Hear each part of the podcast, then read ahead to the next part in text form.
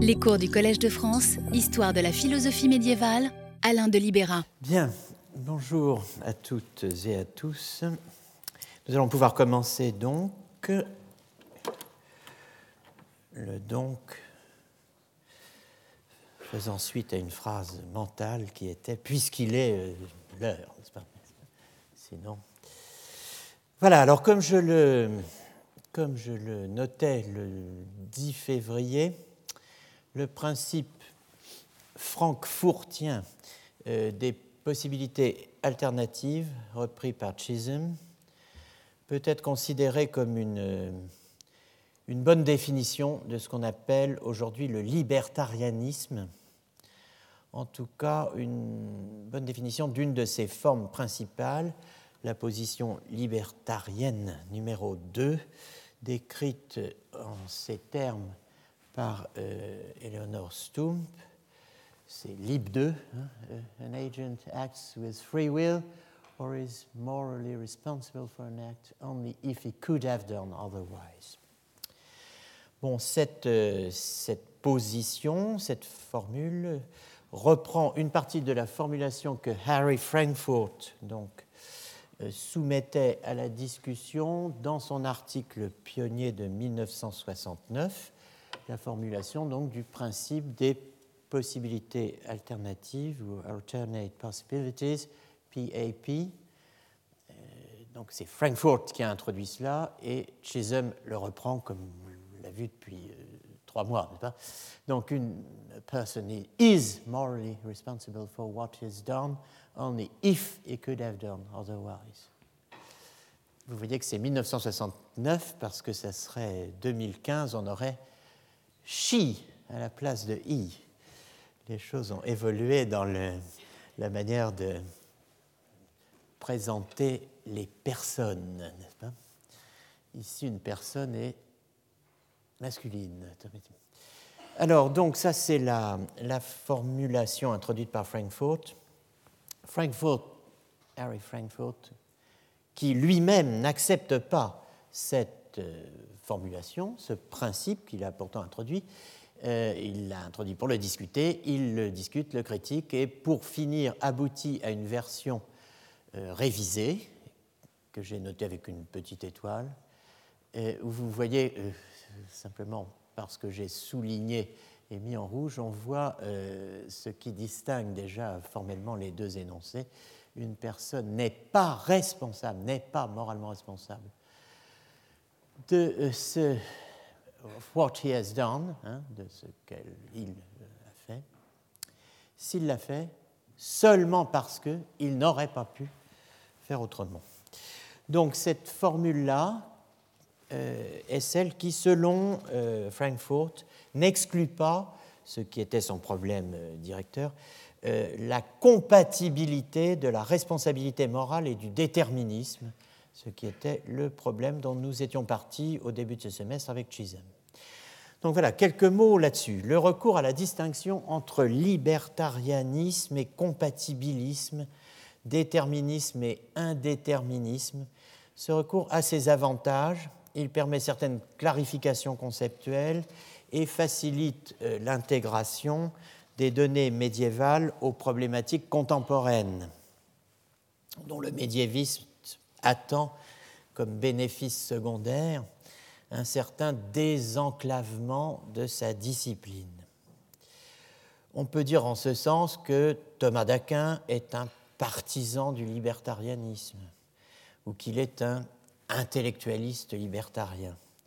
Beaucoup d'historiens et de philosophes le font.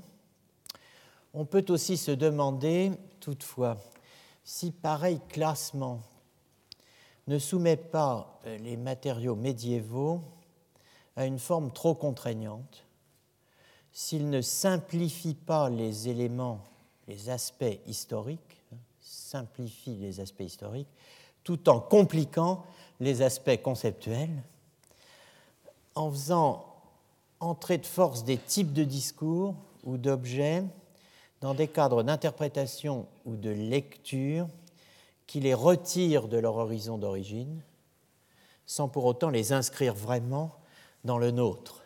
Donc c'est un marché de dupes d'une certaine façon. Thomas d'Aquin est-il libertarien ou compatibiliste? La question n'est pas sans intérêt, elle est abondamment illustrée dans l'historiographie récente. Ce n'est pas, à mes yeux, la plus intéressante.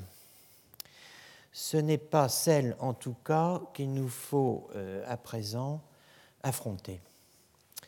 À la fin du cours du 31 mars, confronté une énième fois aux deux questions que suscite l'articulation problématique du vouloir et du nouloir au cœur même du dispositif de la liberté. L'articulation donc sous la forme de ces deux questions, je répète, euh, je ne peux même pas dire une dernière fois, euh, sommes-nous libres de vouloir ce que nous nous au moment où nous le noulons? Sommes-nous libres de nouloir ce que nous voulons au moment où nous le voulons? Confronté donc une énième fois à euh, ces deux questions, je disais qu'il nous fallait, pour avancer, je me cite moi-même si vous permettez, sortir de l'archive fouillée jusqu'ici et reprendre les choses par un autre biais. Donc je reviens sur ce point, cet autre biais. À un certain moment euh, de l'enquête historico-philosophique, moment qui est variable selon euh, les cas, tout est affaire de principe c'est objet même de l'archéologie philosophique que de s'occuper de principes, hein. un objet que l'archéologie philosophique partage avec l'histoire des idées bien comprises. Euh, arrivé à la question de la liberté et à la figure de l'homme comme agent responsable. Arrivé là, à ce point, l'archéologie du sujet agent se trouve confrontée non seulement au principe des possibilités alternatives, dans sa version originale ou dans sa version amendée, mais elle se trouve aussi confrontée à divers principes qui sont impliqués par le principe des possibilités alternatives ou présupposé par le principe des possibilités alternatives. Parler d'archéologie philosophique, dès lors, c'est s'intéresser à ces principes-là. Et je dirais que quatre au moins s'imposent, quatre au moins s'imposent à notre attention. Nous allons donc les mentionner euh, successivement, puis euh, nous euh, reviendrons sur eux et tout particulièrement sur l'un d'entre eux. J'avais ça archéologie, hein, ce sont des logoi ayant trait aux archaïs, aux principes. Le premier, tout seigneur, tout honneur, c'est le principe de non-contradiction, qui est probablement le principe fondamental de la philosophie. Depuis Aristote, ce principe aristotélicien de non-contradiction, PNC, il est formulé, comme vous le savez, à de multiples reprises euh, chez Aristote, et notamment dans Métaphysique Gamma, livre 4, chapitre 3, 1005b 1920 dans la numérotation de Becker, il est impossible que le même attribut appartiennent et n'appartiennent pas en même temps au même sujet sous le même rapport. Appartiennent et n'appartiennent pas en même temps au même sujet et sous le même rapport. Voilà le premier principe, le principe des principes, le principe fondamental, le principe donc de non-contradiction. Ce principe, s'il est fondamental, euh, c'est qu'il fonde un certain nombre d'autres principes, et notamment un qui est le second, le deuxième, que je veux euh, évoquer avec vous maintenant. Euh, le principe de non-contradiction permet de définir en la euh, limitant l'omnipotence de Dieu. Selon le principe donc, que j'appellerais le principe de limitation, limitation de la toute puissance divine, PLTD, principe de limitation de la toute puissance divine, Dieu peut faire tout ce qui ne comporte pas contradiction.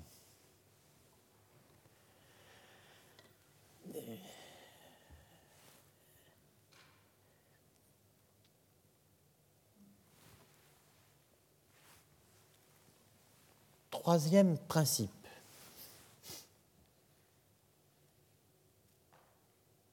Euh, un mot, euh, ce principe est un principe médiéval, bien entendu. Euh, vous ne le trouvez pas chez Aristote. C'est un principe proprement médiéval, scolastique.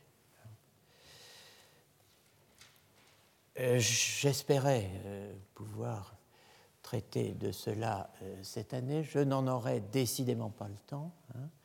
mais euh, sachez que, si la chose vous intéresse, euh, c'est contre ce principe que un grand philosophe russe, Chestov, mobilise l'essentiel de ses forces pour critiquer une certaine hellénisation du christianisme qui euh, est allé jusqu'à soumettre Dieu au principe de non-contradiction d'Aristote.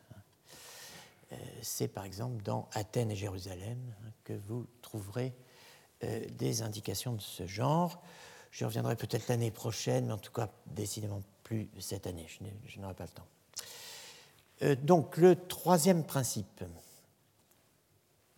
c'est le principe aristotélicien de la nécessité conditionnelle du présent, selon lequel tout être, au moment où il est, nécessairement est. Ici, traduction tricot, tout être quand il est est nécessairement. Quand il est, dès lors qu'il est, un être nécessairement est. S'il est, alors il est. Hein. Donc, c'est ça que ça veut dire. Tout être, quand il est, nécessairement est ou est nécessairement, sachant que si on voulait, on pourrait euh, argumenter des heures sur l'ordre des mots. Hein, mais bon, euh, je notez simplement nécessité conditionnelle du présent. Tout être dès le moment qu'il est, nécessairement est.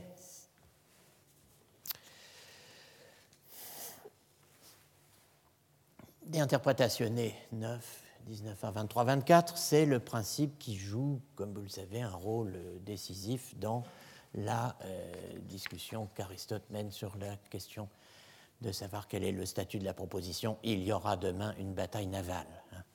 Je ne reviens pas là-dessus. Mais retenez ça, nécessité conditionnelle du présent. Et enfin, nous avons un quatrième principe, tout cela lié au principe des possibilités alternatives, qui est le principe dit de plénitude. Principe de plénitude. Aucune possibilité authentique ne peut rester irréalisée. Vous voyez que la, formulation de ce principe, que je donne en français, euh, euh, est accompagnée euh, d'une version anglaise. À dire vrai, c'est la version originale du principe. le principe de plénitude a été formulé pour la première fois en anglais, ou en tout cas comme tel en anglais. No genuine possibility can remain unrealized. Tous ces principes, donc, PAP, principe des possibilités alternatives, et les quatre principes que je viens de mentionner, principe de non-contradiction, principe de limitation de la toute-puissance divine, principe aristotélicien de la nécessité conditionnelle du présent et enfin principe de plénitude, tous ces principes sont interconnectés. Ils interviennent à des degrés divers dans des complexes de questions et de réponses que pour simplifier j'appellerais les questionnaires du vouloir et du nouloir, en tant qu'ils font eux-mêmes intervenir le pouvoir et les modalités, ce qu'on appelle les modalités, à savoir la contingence, la nécessité, mais aussi évidemment le possible et l'impossible. Contingence, nécessité, possible, impossible, voilà les quatre modalités. Comme vous avez pu le constater euh, à diverses reprises depuis le début de cet enseignement, la logique joue un rôle central dans la pensée philosophique et théologique médiévale. Il va de soi qu'une question comme peut-on à la fois vouloir que P et nouloir que P,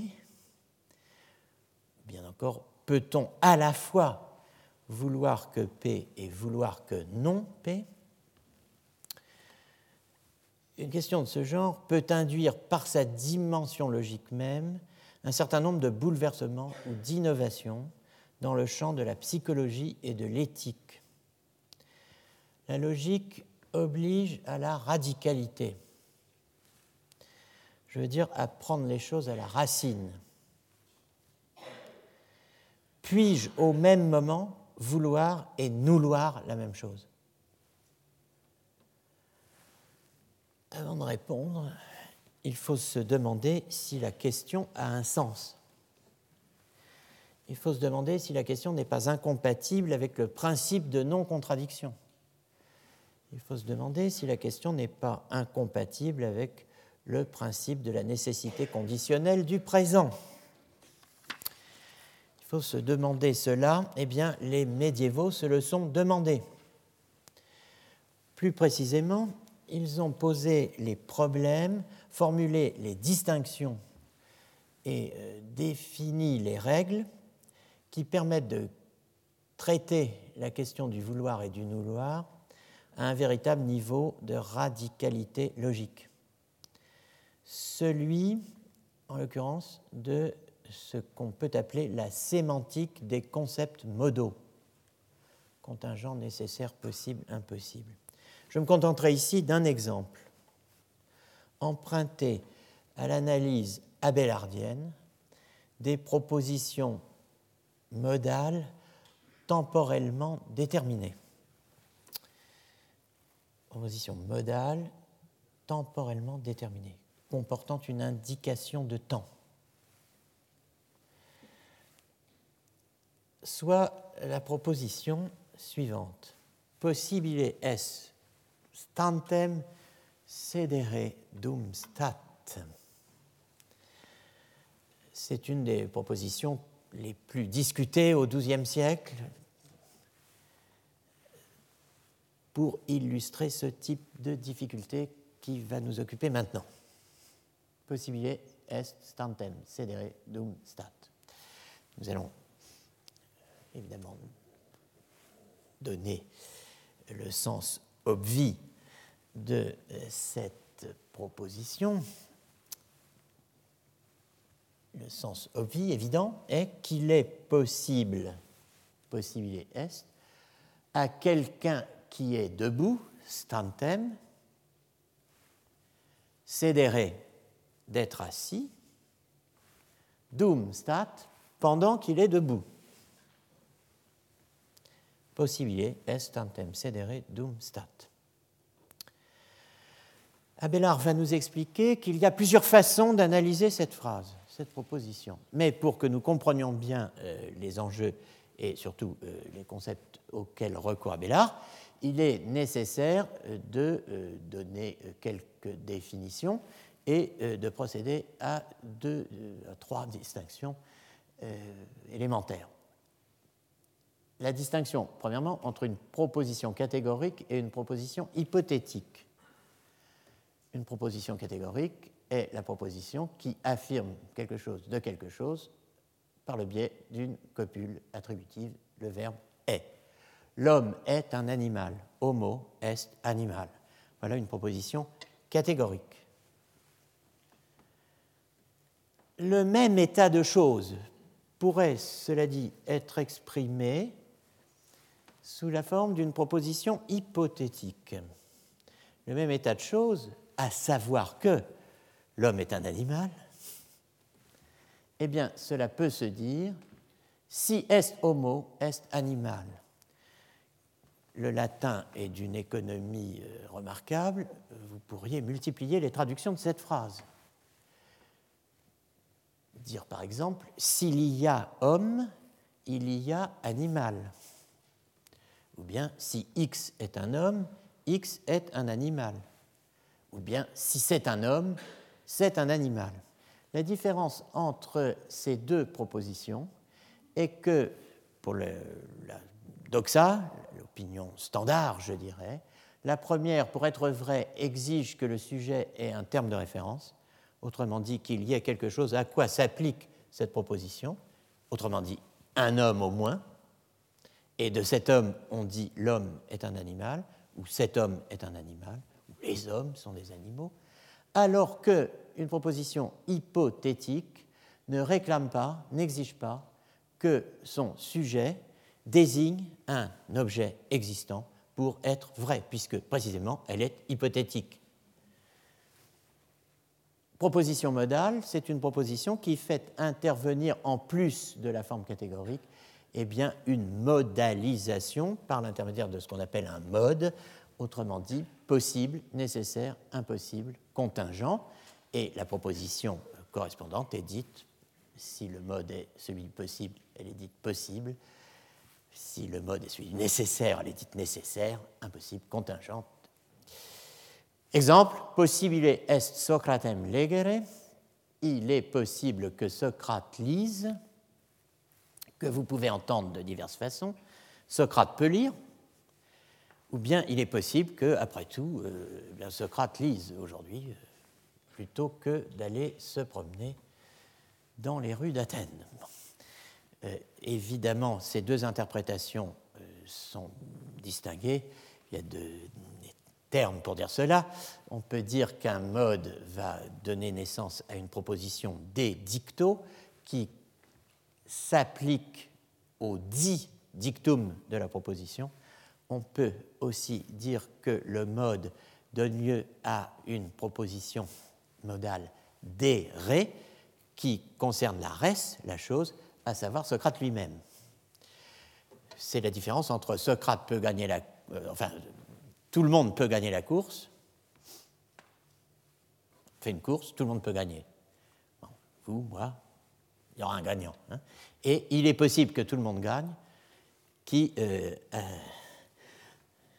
énoncerait la possibilité qu'il n'y ait que des gagnants comme dans l'école des fans ou euh, des choses comme ça, où il n'y a que des gagnants, n'est-ce pas? Tout le monde a gagné. Vous voyez? Bon, donc des ré, des dictos. Voilà. Alors, on a cela maintenant et on, va voir ce que Abelard a à nous dire là-dessus. Je reviens à possibilité est stantem cedere dum stat. Nous allons euh,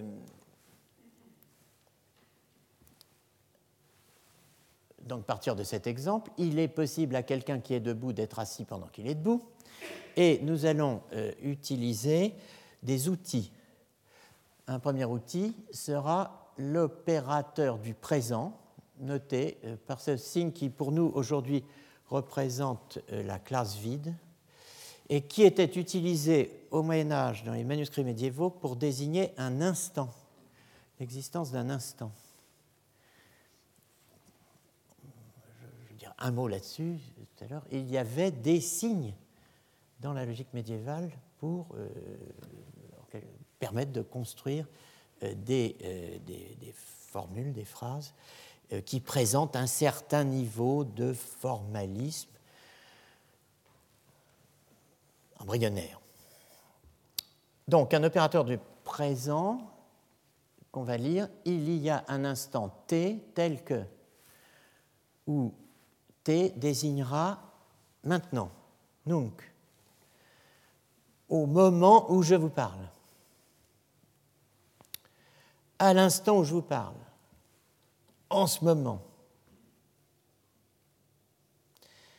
Euh, ce qui, donc, moyennant certaines interprétations des relations entre le point de référence, le point d'énonciation, le point d'événement, hein, en fait l'équivalent de il est le cas que à t à l'instant t. It is the case at t. Bon. Mais retenons déjà ça, sans trop nous compliquer la vie, il y a un instant t tel que, où t désigne maintenant. Et là, nous allons maintenant euh, introduire l'opérateur modal du possible qui, dans la logique moderne, est très souvent, pas exclusivement, mais très souvent désigné par ce poinçon hein, qui euh, représente il est possible que. Donc il y a un instant tel, t tel que et il est possible que. Voilà deux notations dont nous avons besoin pour euh, analyser euh, l'énoncé en question avec Abelard.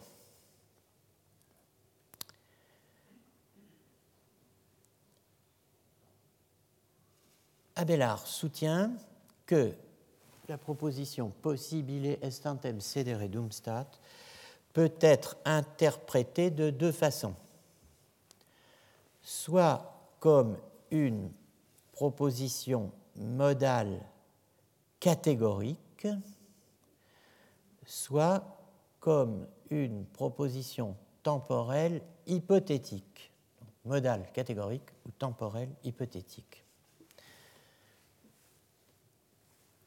Première interprétation, la proposition modale catégorique, possibile est tantem sedere dum stat.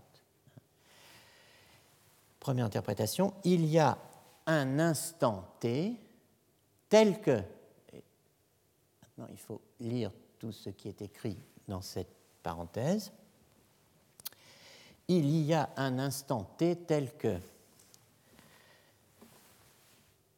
non p à t.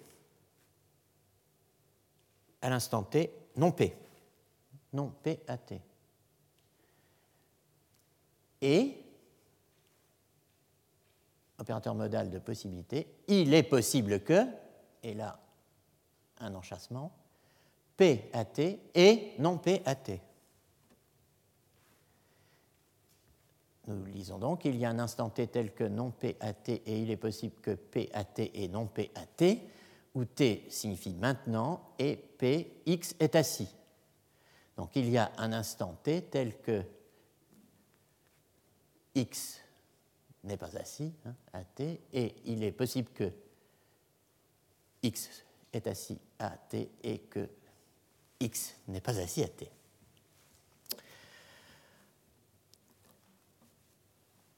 Deuxième, alors bon, ça, ça, nous semble très abstrait, mais vous allez voir que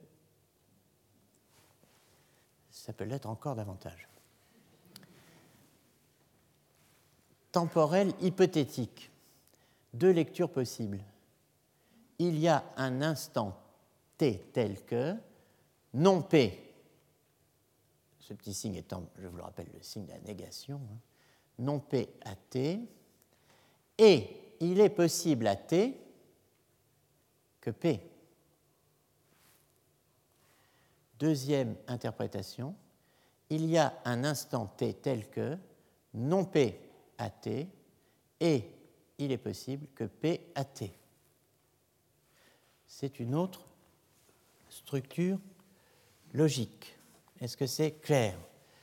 Quelle est la différence? C'est que le T de point de référence se balade de l'opérateur du possible à la désignation de l'état de choses dans la deuxième proposition.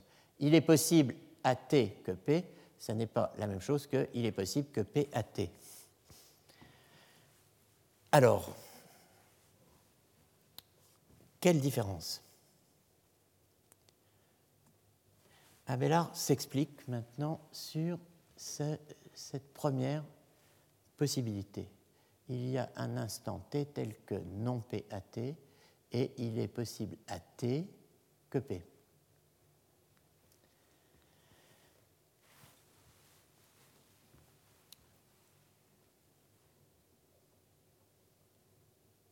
La détermination temporelle, dit-il, qui est exprimée par doom dans possibilité estantem cedere doom pendant que stat. La détermination doom désigne l'existence d'un temps t où l'homme auquel se rapporte le participe stantem, se tenant debout, l'homme qui n'est pas assis donc, a le pouvoir, et dit avoir le pouvoir de s'asseoir il y a un instant t où il est vrai de dire que x est debout et qu'il est possible à t que x soit assis. Et euh, deuxièmement, donc, euh, il y a euh, pour 2b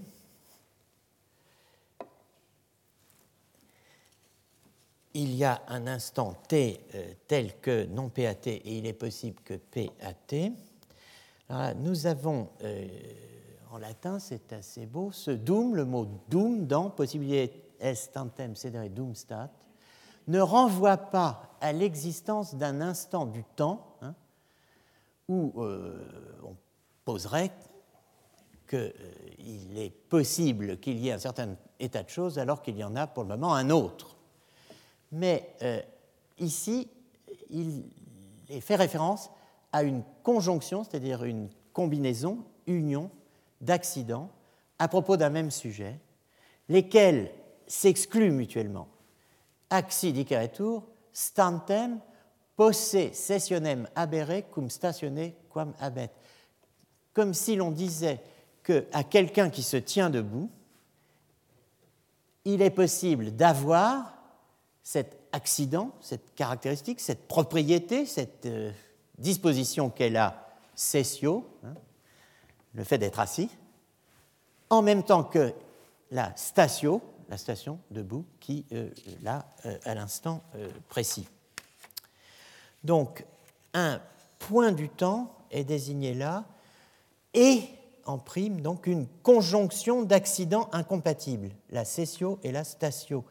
Un point du temps où l'homme auquel se rapporte le participe stantem, hein, l'homme qui n'est pas assis, pourrait être assis tout en étant debout il y a un instant où il est vrai de dire que x est debout et qu'il est possible que x debout est assis. Un instant où la position assise et la station debout coexistent ou coexisteraient en x, un même sujet. Un instant où pourrait coexister en x position assise et station debout. Voilà la deuxième interprétation. Les deux interprétations sont évidemment bien distinctes comme le manifeste d'ailleurs la différence, non marquée en latin par cédere, hein, entre s'asseoir et être assis, parce qu'en français ça, se complique encore. Hein. Bon, entre la possibilité de s'asseoir et la possibilité que je sois assis au moment où je suis debout, euh, il y, a une, différence. Alors, interprétation.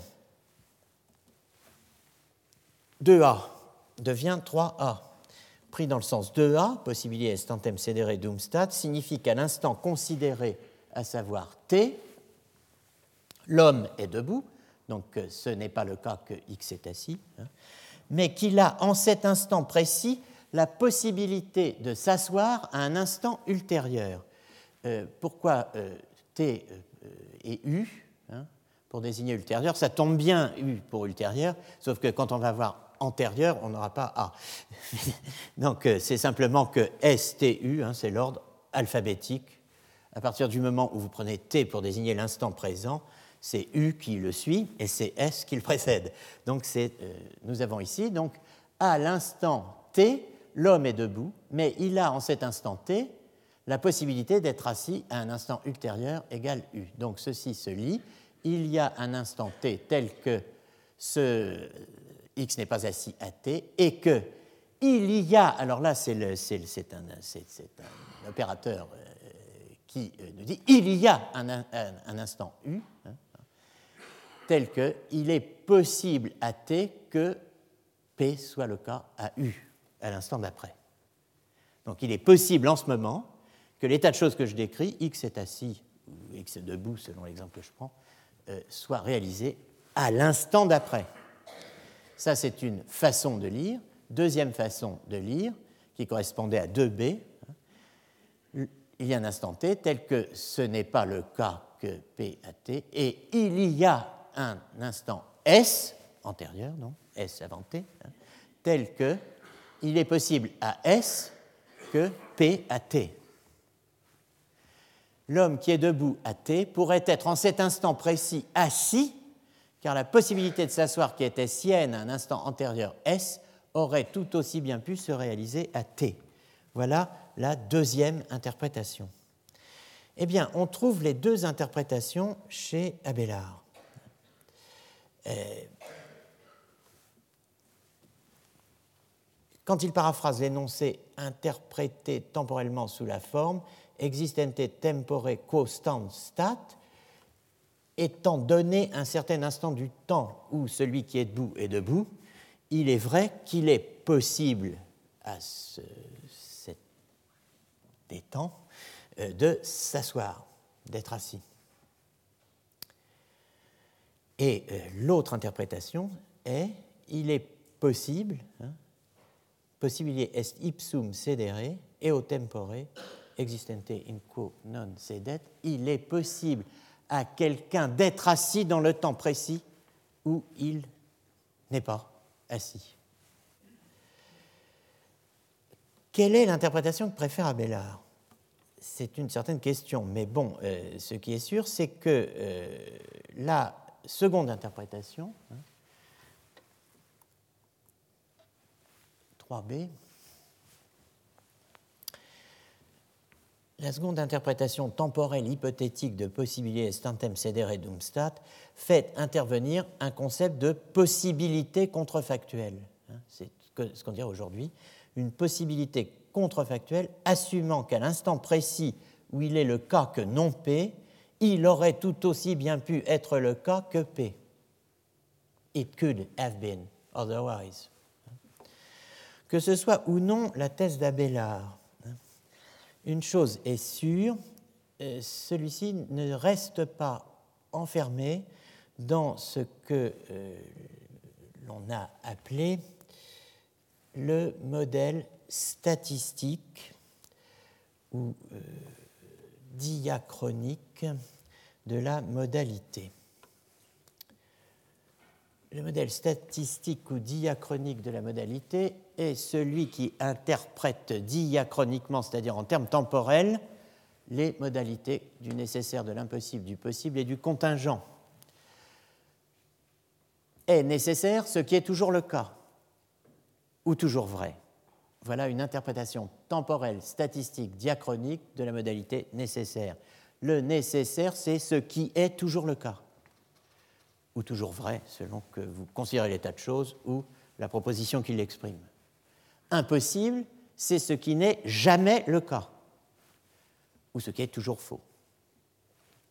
Le possible, ce qui est quelquefois le cas, ou quelquefois vrai, et le contingent, ce qui est quelquefois le cas et quelquefois pas le cas, ou quelquefois vrai et quelquefois faux.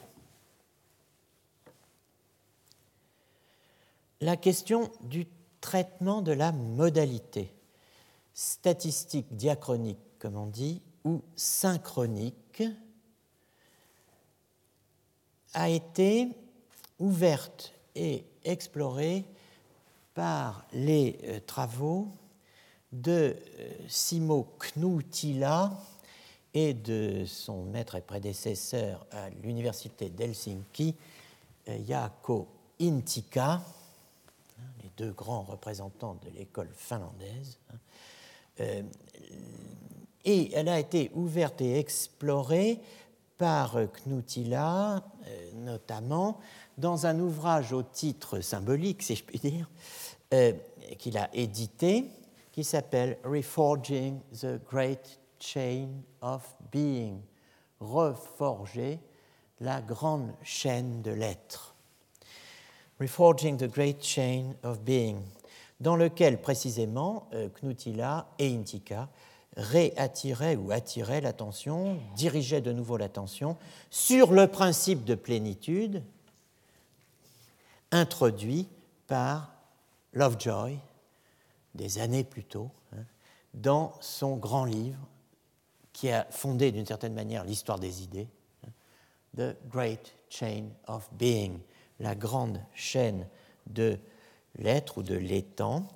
Euh, ce, principe de plénitude, n'est-ce pas, apparaissant dans une présentation que j'ai réduite ici à quelques lignes, qui est évidemment plus diffuse, plus prolixe, de euh, cette grande idée de la grande chaîne de l'être ou des êtres, euh, par quoi Lovejoy désigne pas seulement la thèse que l'univers est un plenum formarum et plein de formes, hein, in which a range of conceivable diversity of kinds of living things is exhaustively exemplified.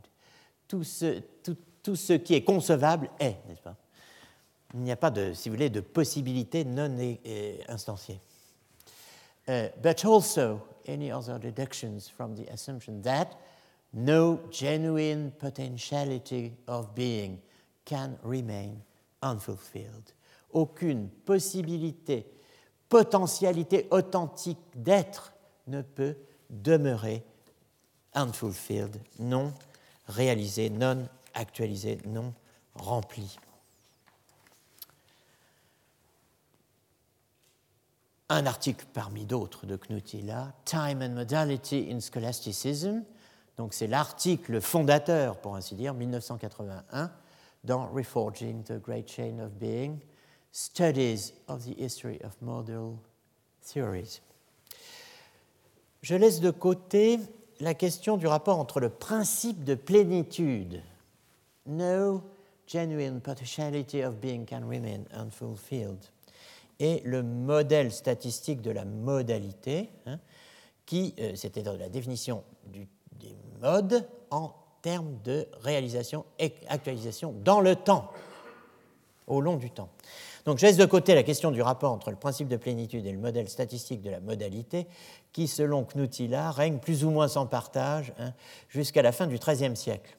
À grands traits, euh, jusqu'à ce que l'on pourrait appeler euh, la révolution du XIVe siècle, ou mieux même encore, plus précisément, la révolution scotiste, de, euh, opérée par Jean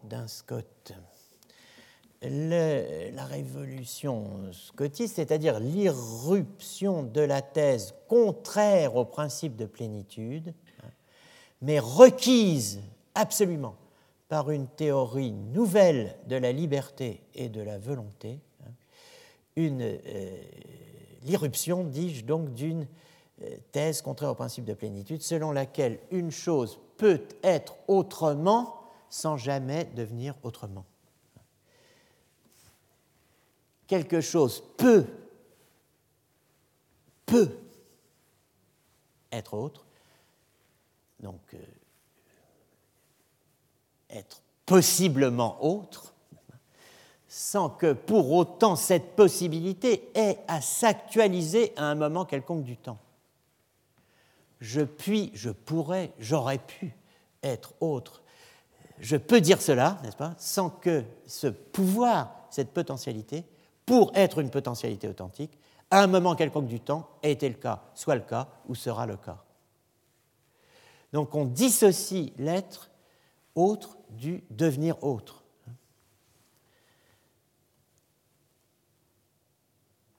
Une chose peut être autrement sans jamais devenir autrement.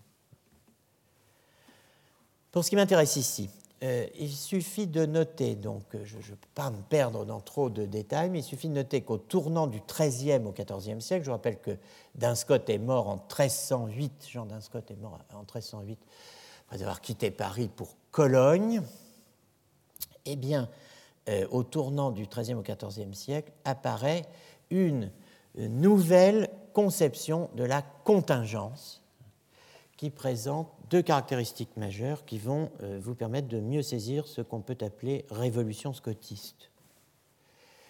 Une nouvelle conception de la contingence qui présente deux caractéristiques majeures. Elle est synchronique et non plus diachronique. Vous vous rappelez que le contingent, c'est ce qui est quelquefois le cas, quelquefois pas le cas, quelquefois vrai, quelquefois pas vrai. dans le modèle statistique diachronique temporel de la modalité de la contingence. Ici, non. Il ne s'agit plus de diachronie, il s'agit de synchronie, c'est-à-dire on prend les choses en simultanéité. Hein, et euh, donc cette conception de la contingence est axée sur la synchronicité des possibilités alternatives. Elles sont véritablement compossibles synchroniquement dans le même temps et non pas sur la possibilité de succession d'états différents à des moments différents dans un même sujet. Ce n'est pas du tout la même idée. Ça, c'est la première chose, synchronicité au lieu de diachronicité. Et deuxièmement, le contingent est présenté dans cette nouvelle conception non plus comme un mode d'être, qui autoriserait des questions comme quel est le mode d'être du possible, euh, qui vous permettrait de vous arracher les cheveux jusqu'à la fin de vos jours, quand même.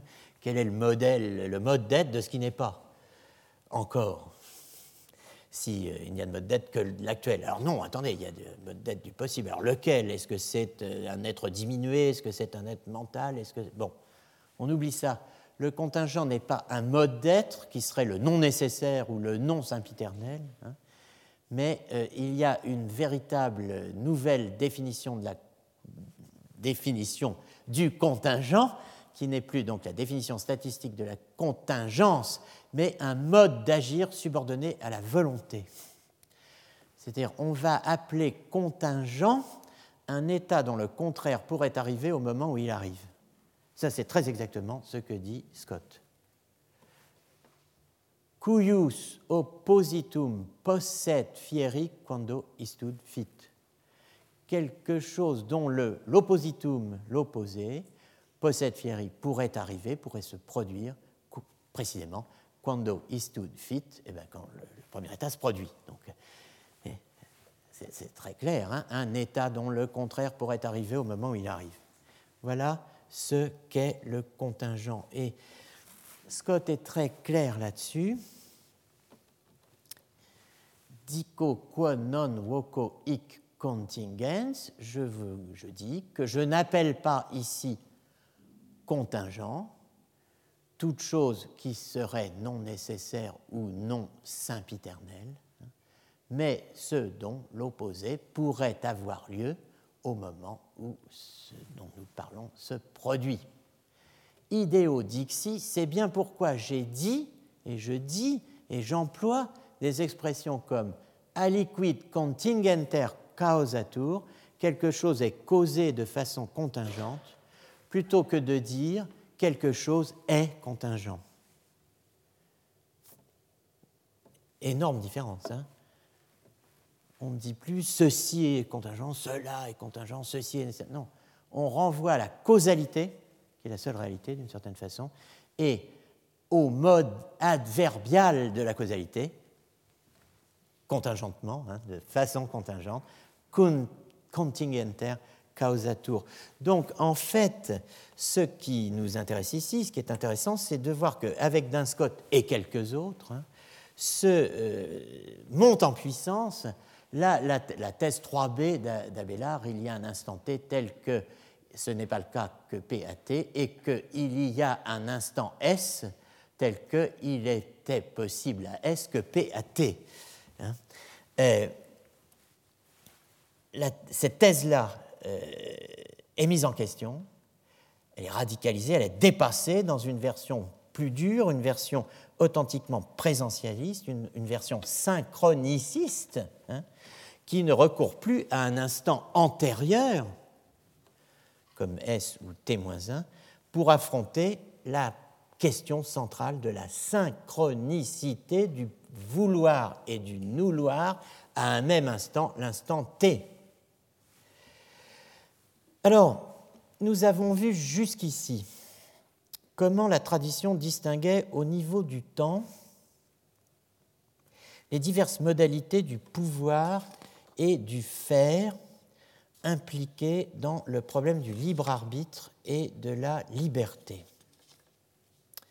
Nous avons vu comment se mettait en place s'argumentait et se déployait la distinction entre X, un individu, X peut faire Y, une chose quelconque, à T à l'instant T.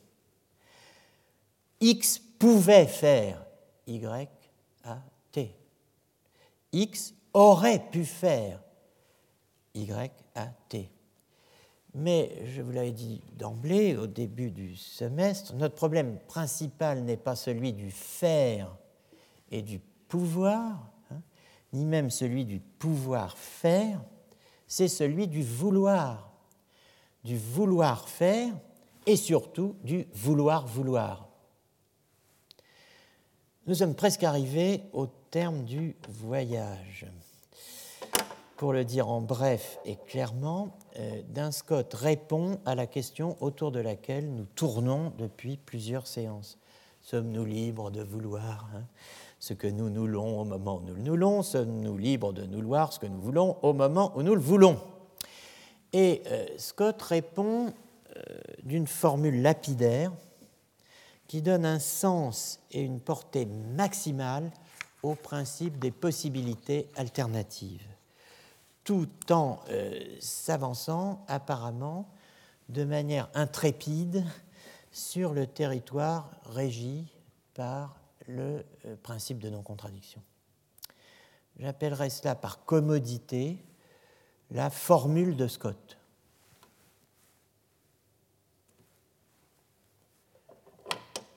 Voilà la formule de Scott. Wolens in A potest nolle in A qui veut en A peut nous loir en A. Alors, notez l'expression in A, hein, à l'instant A, qui est l'équivalent de notre AT, à l'instant T, ou euh, de, euh, du symbole que j'utilisais tout à l'heure, désigne aujourd'hui la classe vide. donc, euh, cette utilisation de l'être pour désigner une entité, ici un instant, hein, euh, mais bon, ça pourrait être autre chose, hein, est particulièrement sensible au XIVe siècle. Elle est mise au service d'une analyse formelle des plus rigoureuses. Suivons Scott d'un Scott.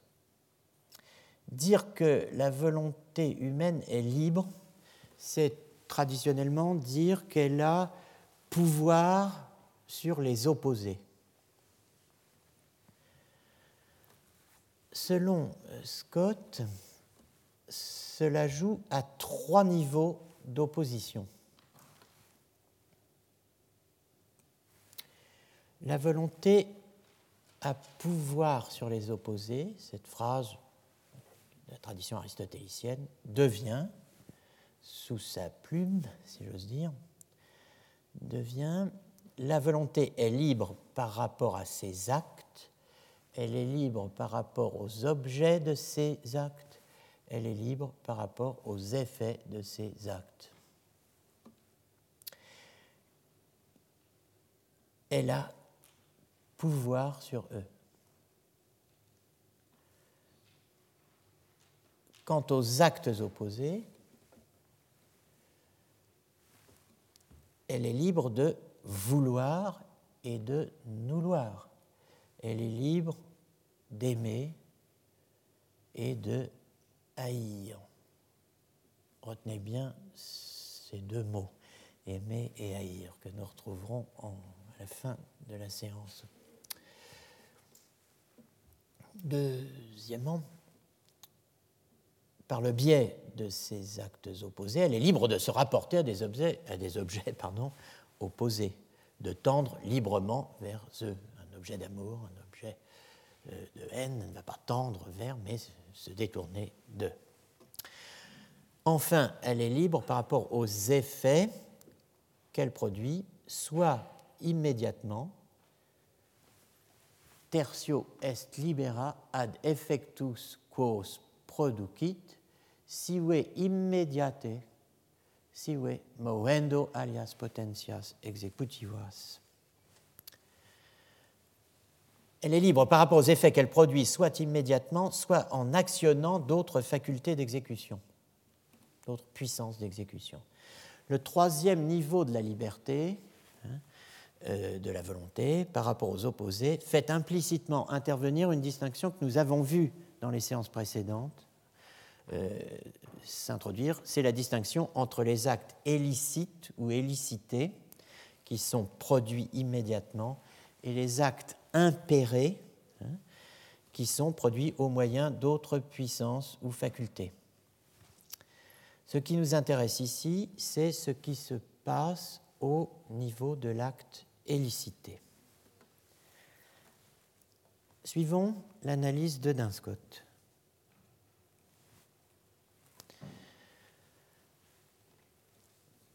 Toute cause, dit Dinscott, doit être conçue comme antérieure en nature à son effet.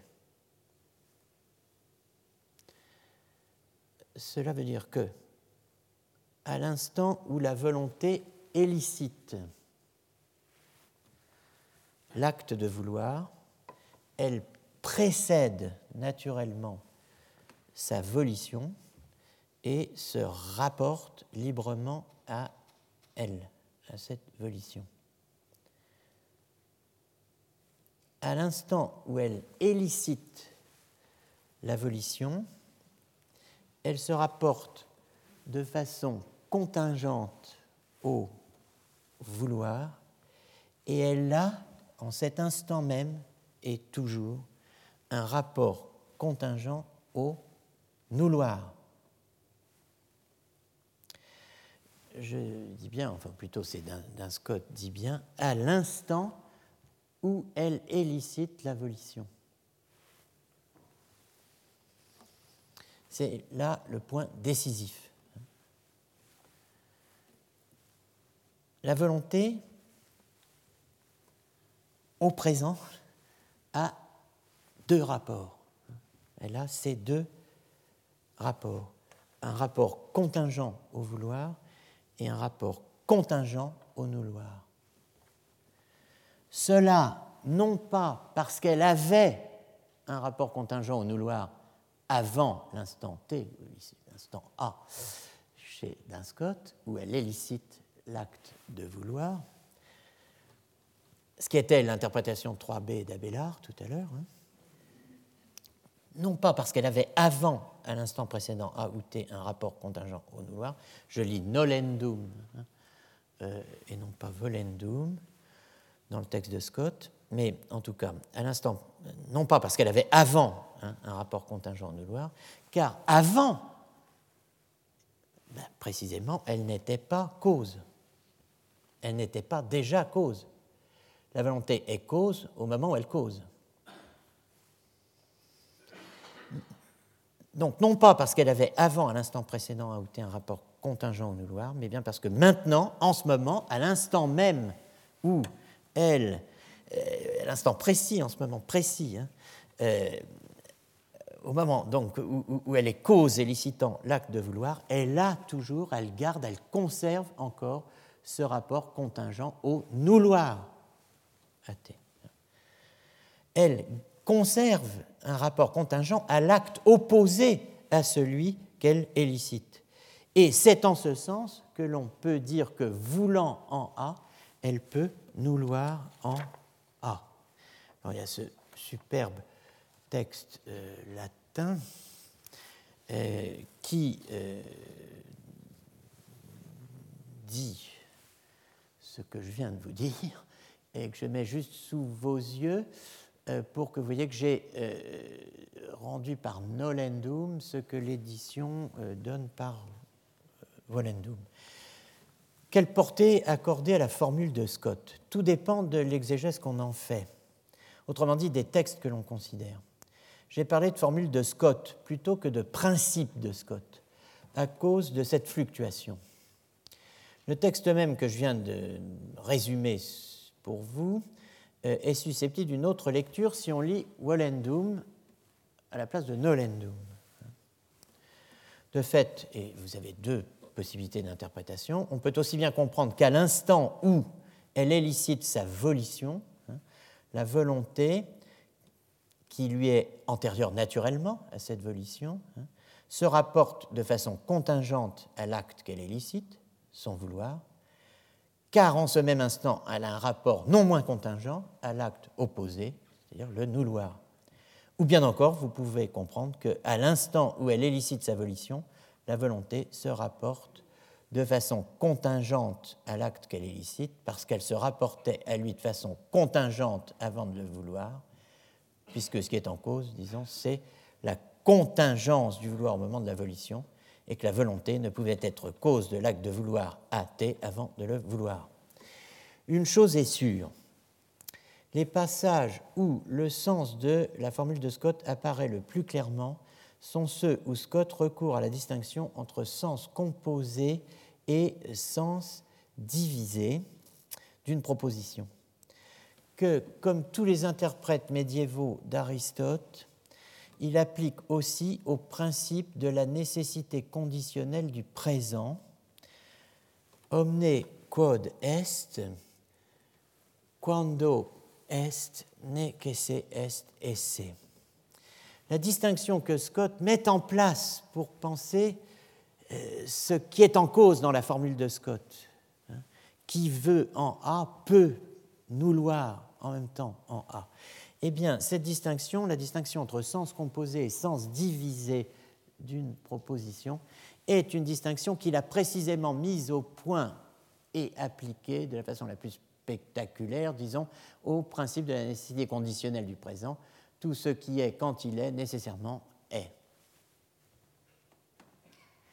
La formule de Scott, Wellens in A, potest nole in A, peut être pris ou prise selon la composition ou selon la division.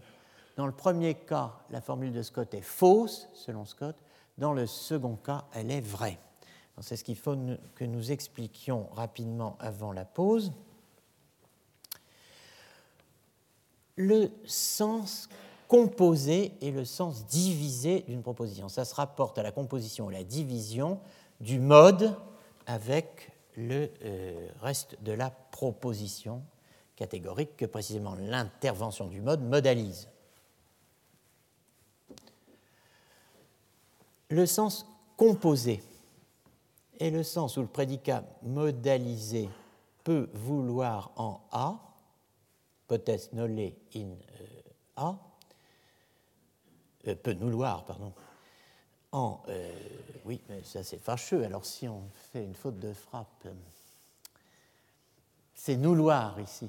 N. Ce on, c'est je, évidemment, mais bon, il faut bien que j'anonymise plus ou moins. C'est bien pour un cours sur la responsabilité. Enfin bon, bref. Je, alors, peut, prédicat peut nous voir en A, est attribué au tout sujet constitué par la volonté voulant en A. Donc, voluntas volens in A, ça c'est le, sujet, hein, potest nole in A ça tombe sous le coup du principe de non-contradiction et c'est pourquoi cela est faux. Parce que si vous avez du mal à saisir euh, l'exemple, remplacé par d'autres termes. Ce qui est blanc en A peut être non blanc en A. Eh bien non.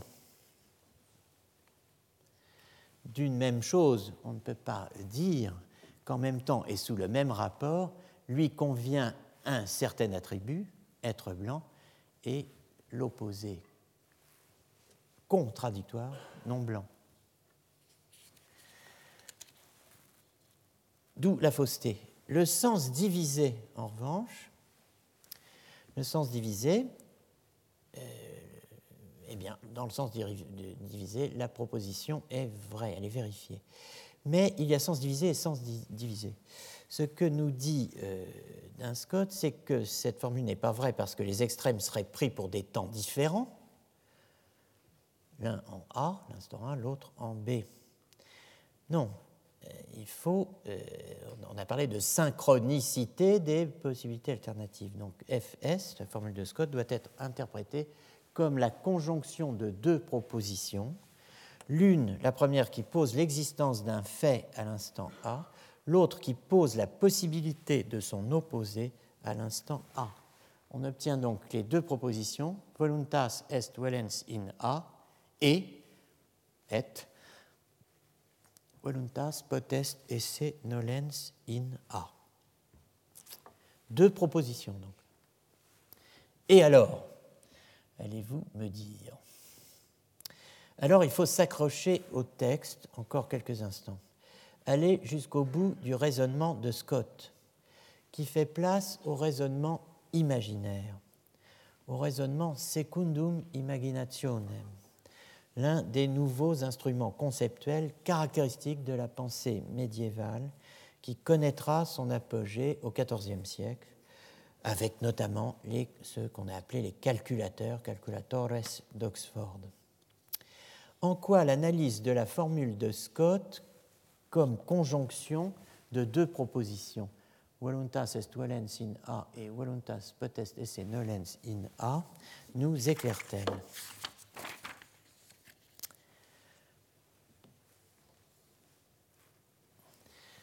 Pour comprendre, il faut se rappeler qu'une conjonction de propositions, P1 et P2, est vraie si et seulement si les deux propositions qui la composent sont vraies.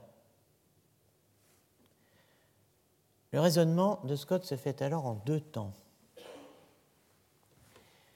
Vous avez le texte latin, j'y reviendrai tout à l'heure, mais euh, je le présente sous une forme explicitée, en tout cas en français. P1, la proposition P1 pose que la volonté V veut en A. Donc la première partie de la condition posée, à savoir que P1 et P2 est vrai si et seulement si P1 et P2 sont vrais chacune. Bon, P1 qui pose que la volonté veut en A est vrai puisque il a été dit qu'elle élicitait librement son acte de vouloir. Ah. Alors, il faut que je retrouve mon texte.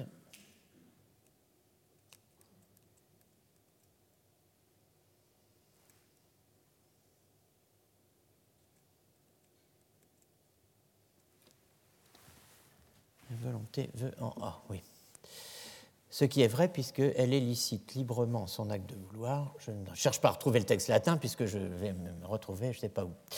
Euh, P2 pose que non X, l'acte opposé à cet acte de vouloir, est lui aussi possible en A.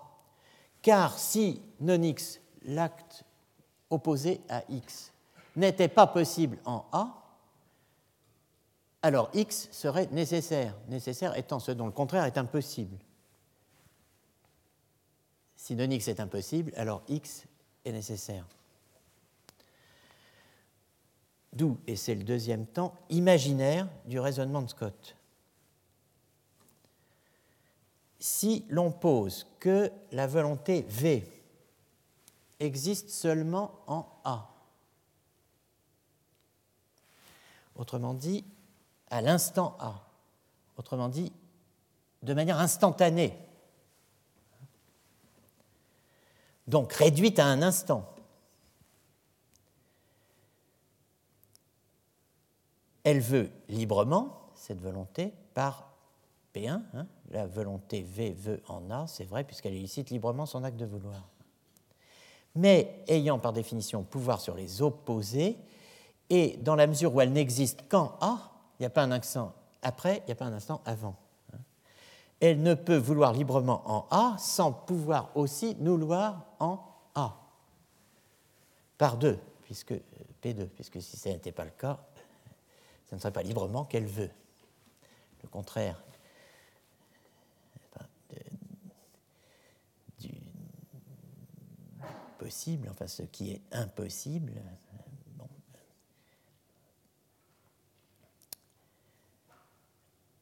si non x n'était pas possible, x serait nécessaire. Donc ça ne serait pas librement voulu. Bon, donc dans la mesure où elle n'existe qu'en A, elle ne peut vouloir librement en A sans pouvoir aussi nouloir en A. Quel est le but de Scott dans ce texte?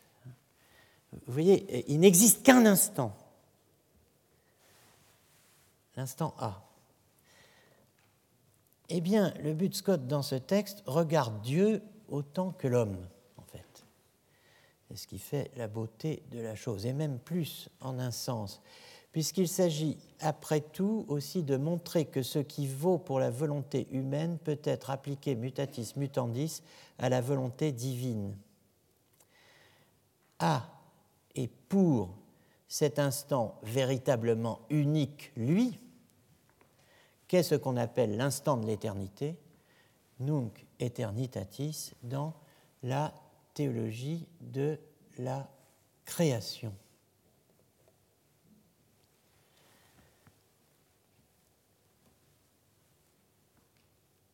Tout comme il en va de la possibilité euh, pour notre volonté, dans notre volonté relativement à l'acte de vouloir, possibilité logique et réelle. Hein. In eodem instanti et pro eodem respectu eiusdem. Donc dans la situation fictive où il n'existe qu'un instant, hein, et où je veux. Je ne peux pas vouloir en cet instant unique sans avoir la possibilité de nouloir. Il n'y a pas d'autre instant que celui-là. Donc ils sont littéralement contraints de cohabiter. Eh bien, c'est la même chose pour la volonté divine, qui, en tant qu'opérative, se précédite, c'est out productiva, se précède elle-même en tant que productive, et qui peut, dans le même instant d'éternité et pour le même instant d'éternité, à la fois vouloir et ne pas, et nouloir quelque chose, et ainsi le produire ou ne pas le produire. Vous voyez, on est ici bien loin euh, du déchirement. On est ici bien loin du je n'ai pas voulu cela de Guillaume II on est bien loin du Dieu des derniers jours de l'humanité, de Kraus. On est bien loin du regret et du remords. Et on est même bien loin, euh, semble-t-il, des questions qu'on a posées au début du cours avec Schopenhauer. Puis-je vraiment vouloir ce que je veux? Suis-je libre de mes choix, libre de mes volontés? En fait, nous nous sommes, avec Scott ici, engagés dans l'étude de l'utilisation théologique d'Aristote, hein, dans l'étude de sa christianisation, qui est en même temps une logicisation, une hellénisation du christianisme. Mais nous ne sommes pas allés jusqu'au bout. Nous ne sommes pas allés euh, jusqu'à l'alpha et l'oméga, le principe et la fin de la christianisation, c'est-à-dire le Christ lui-même. Nous allons donc emprunter cette voie après la pause, qui est celle de la rencontre plusieurs fois annoncée au cours de ce, cours, si j'ose dire, entre christologie, anthropologie et éthique. Puis nous aborderons brièvement le contre-modèle augustinien avant de conclure le 14 avril le travail de cette année. Donc je vous propose de nous arrêter quelques instants, cinq minutes, avant de reprendre pour euh, la deuxième heure. Et euh, il est 6 heures moins le quart, sauf erreur de ma part. Donc on, on reprend à moins 10, si vous voulez bien. Alors, nous allons reprendre et nous irons jusqu'au bout surtout la semaine prochaine où euh, je suis officiellement autorisé à aller jusqu'à 19h alors qu'aujourd'hui je vais grappiller euh, odieusement quelques instants, pas trop j'espère.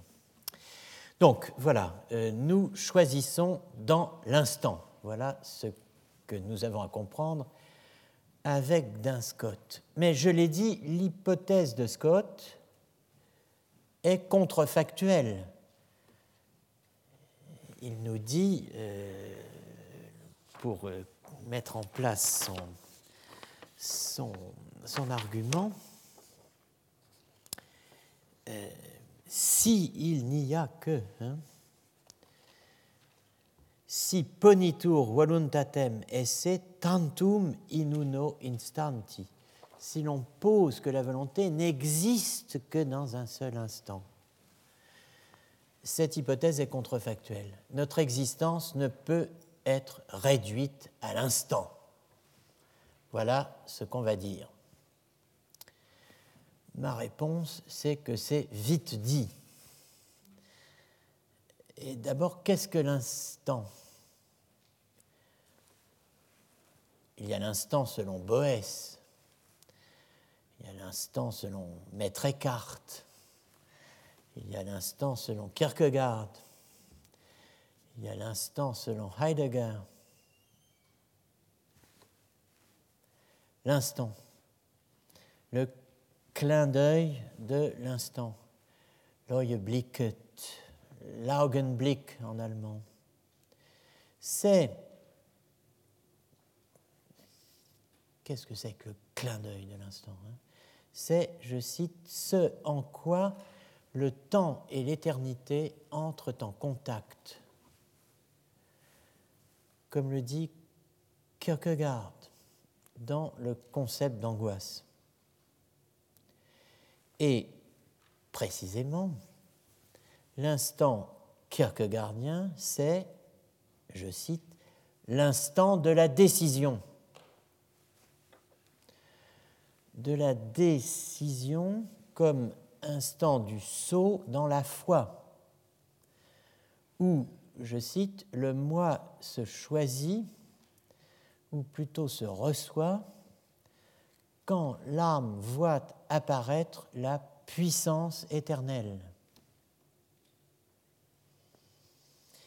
L'instant kierkegaardien, c'est aussi l'instant dans la mesure où l'instant appartient à la structure même du dilemme. En tant que le dilemme, ce que Kierkegaard appelle l'épreuve avant la décision, hein, c'est ce qui, je cite, éthiquement, l'instant, hein, c'est ce qui éthiquement a lieu avant l'instant de la décision et en même temps à l'instant de la décision. Avant T et à T, hein, que le dilemme soit soluble ou insoluble. Voilà la décision, hein, elle a lieu avant et pendant.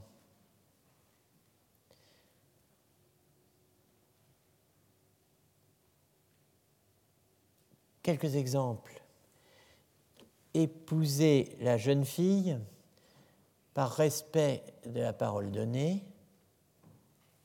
ou la quitter pour ne pas faire son malheur, ce qui est l'histoire même de Kierkegaard.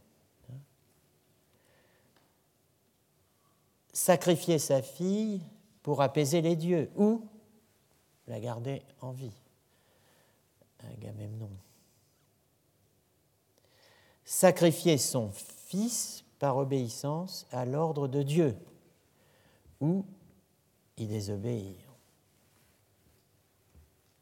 Voilà trois dilemmes. Et le plus beau, celui du triton de Agnès et ou Agnette, Agnès et le triton. Le poème d'Andersen, le triton séducteur, selon Kierkegaard, en proie au repentir, hein, qui a séduit Agnès et qui a désormais le choix entre se tenir sur la réserve, dans la latence, ne pas se montrer ou bien se manifester à elle. Alors, euh, en fait, Kierkegaard veut reprendre un poème d'Andersen. Lequel poème d'Andersen raconte comment le triton est apparu à Agnete, l'a séduite, emmenée au fond des eaux, où en huit ans elle lui a donné sept enfants. Puis, euh, entendant euh, au fond de l'eau euh, la cloche de l'église, éprouve une nostalgie violente et demande à aller sortir, remonter à la surface, aller à l'office, ce que le triton lui accorde en la mettant en garde de diverses manières que je vous laisse découvrir en lisant ce beau poème. Évidemment, elle ne, elle ne reviendra jamais. Et le triton au fond de l'eau avec ses sept enfants attend désespérément le retour d'Agnès. Euh, la, version anglaise dit uh, Hearken now, Agnes, hearken unto me, all thy little children are Longing after thee. Vous m'excusez, je ne peux pas vous lire en danois, n'est-ce pas Mais bon. Euh, let them long as they will. Yeah. Let them long so so I shall return to them nevermore. Répond Agnès. Think of the big ones and think of the small, of the baby in the cradle. Think thou most of all dit le pauvre Triton. I think not of the big ones, I think not of the small, of the baby in the cradle. I'll think no more at all. Ah ha ha, of the baby in the cradle. I'll think no more at all. Voilà la réponse d'Agnès. Donc le malheureux Triton euh, attend, n'est-ce pas, euh, à la fois caché et manifeste le retour d'Agnès. De, Ça, c'est la version d'Andersen. Dans, euh, alors, il veut être à la fois, euh, il veut remonter pour aller la chercher, en même temps rester caché, dévoré par la douleur au fond de l'eau, et il arrive euh, à cela euh, effectivement dans l'extraordinaire sculpture de, de, Agnès, de Juste, pardon, Bonen, le Triton et ses fils. Vous voyez donc le Triton avec les sept fils que lui a donné Agnès dans cette sculpture sur euh, Frédéric Solms canal à Copenhague. Donc il est, il est, pétrifié en homme, le triton, il est désormais homme, et, selon l'étiage, n'est-ce pas, selon que ça monte ou ça descend dans, dans, le canal, tantôt on voit sa tête, tantôt on ne la voit pas.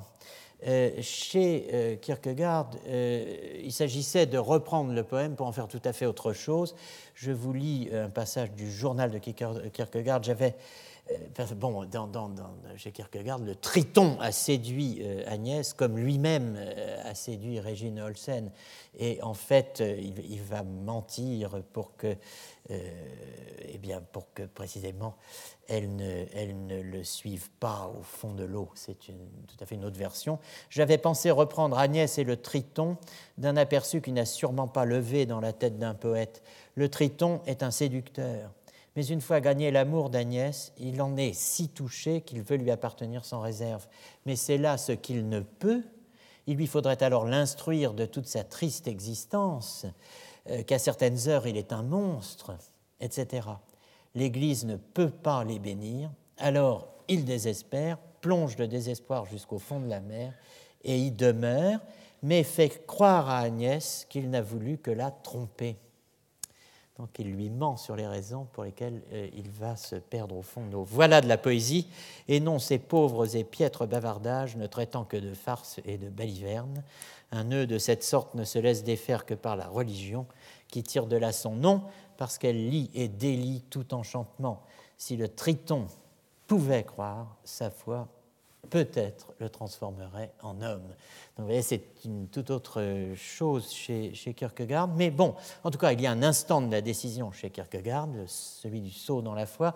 Il y a un instant de la décision chez Heidegger, lecteur de Kierkegaard. Mais surtout, et pour nous, il y a dans la théologie médiévale contemporaine de Duns Scott, et en un sens chez Scott lui-même, de quoi mettre en parallèle logique temporelle, logique du changement et ce qu'on pourrait appeler logique de la décision. L'exposition, comme on dit au Moyen Âge, autrement dit l'analyse syntactico-sémantique, expositio, l'exposition des termes ou syncatégorèmes, commencer et finir, incipit et decinit, ce qu'on appellerait aujourd'hui des opérateurs aspectuels, jointe à l'analyse physico-mathématique des limites intrinsèques ou extrinsèques des processus, des changements d'état ou des transitions, sur la base euh, courante au XIVe siècle hein, d'une tripartition des mobiles, des choses qui sont dites en mouvement, euh, intégrant notamment donc à côté des réalités permanentes et des réalités successives, des réalités instantanées qui ne durent qu'un instant. Ce formidable complexe discursif d'une extraordinaire complexité et euh, d'un extraordinaire raffinement logique. Vous le voyez à l'œuvre dans la théologie des sacrements, notamment dans la théologie de l'Eucharistie pour rendre compte de la transsubstantiation.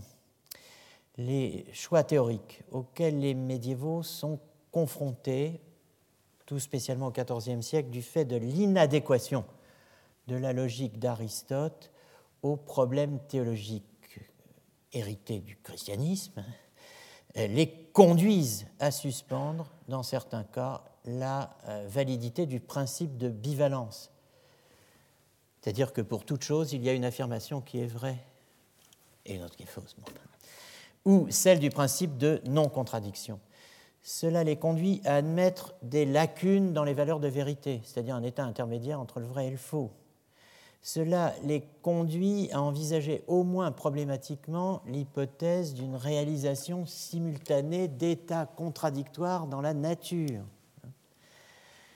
des potentia dei absoluta un extraordinaire appareil conceptuel existe. Il pourrait être appliqué à l'instant de la décision. L'est-il? La chose reste à examiner. On a beaucoup étudié parallèlement ce qu'on appelle aujourd'hui logique déontique hein, des normes, logique épistémique concernant euh, la connaissance, les actes de connaissance, et logique modale. Mais euh, l'outil théorique qui est forgé d'une manière étonnante pour rendre compte de phénomènes que je qualifierais de physiquement ou d'ontologiquement non standards, euh, qui sont euh, un certain nombre de phénomènes que propose le théologien aux philosophes ou que l'écriture propose, la révélation propose aux théologiens, eh bien, cet outil théorique développé au XIVe siècle, anticipé au XIIIe et longuement, au fond, mûri euh, depuis l'Antiquité tardive, euh, manifestement, on répugne à l'appliquer au choix existentiel. Pourquoi? Eh bien, peut-être parce que l'empire du principe de non-contradiction est tel que précisément, il s'impose jusqu'à un certain point à la définition même de la puissance divine. Rappelez-vous le principe de l'imitation de la toute-puissance divine. Hein. Dieu peut faire tout ce qui ne comporte pas de contradiction. Alors, revenons à Dunscott. On doit pouvoir admettre P1, voluntas est volens in A, et voluntas potest esse euh, nolens in A, P2. je m'aperçois que j'ai oublié de la taper, donc P1 et P2. On doit pouvoir admettre cette conjonction de propositions pour tout instant du temps éthique, et non pas seulement pour l'instant unique d'un temps fictif dans le cadre d'un argument. Alors pour cela, qu'est-ce qu'il faut faire?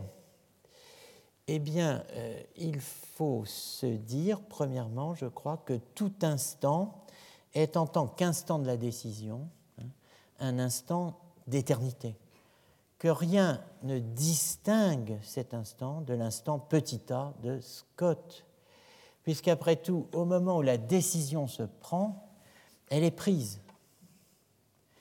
Et deuxièmement, euh, je crois qu'il faut dire que notre problème n'est pas de savoir ce qui suit, ce qui euh, découle de la décision, savoir si la décision est suivie ou non des faits. Notre problème, c'est de déterminer si au moment où je prends ma décision, je suis ou non libre de nouloir ce que je veux ou de vouloir ce que je ne. Je peux quitter la jeune fille, rompre tout en voulant l'épouser. Je peux faire quelque chose sans le vouloir. La question est, puis-je positivement vouloir les deux à la fois? L'épouser et rompre. Puis-je positivement vouloir des contradictoires? Ou des contraires? En un mot, vouloir comme tel des, opposés. Le vouloir est-il soumis au principe de non-contradiction? En totalité ou partiellement. En tout temps. Ou seulement dans certaines circonstances. En quoi l'existence d'états contradictoires ou contraires dans l'âme humaine serait-elle un problème si précisément, comme on l'a vu dans le séminaire, on distingue inhérence physique, réception d'une forme avec une matière par un sujet substrat, qui est pour cette raison même réception d'une forme avec une matière, hein, caractérisable comme physique et non pas comme psychique. Hein. Et euh, si euh, on distingue de l'inhérence physique, l'immanence psychique, qui est la réception d'une forme sans la matière par un sujet substrat, qui est pour cette raison même caractérisable comme psychique et non pas physique. Le propre des états intentionnels n'est-il pas d'être superposables, sans mélange, dans le même lieu, contrairement aux propriétés physiques non mélangeables. Tous les états mentaux sont-ils soumis au principe de non-contradiction? Les sensations, les désirs, les affects, les volontés, les représentations, les concepts, les jugements. Rappelons-nous euh, PNC.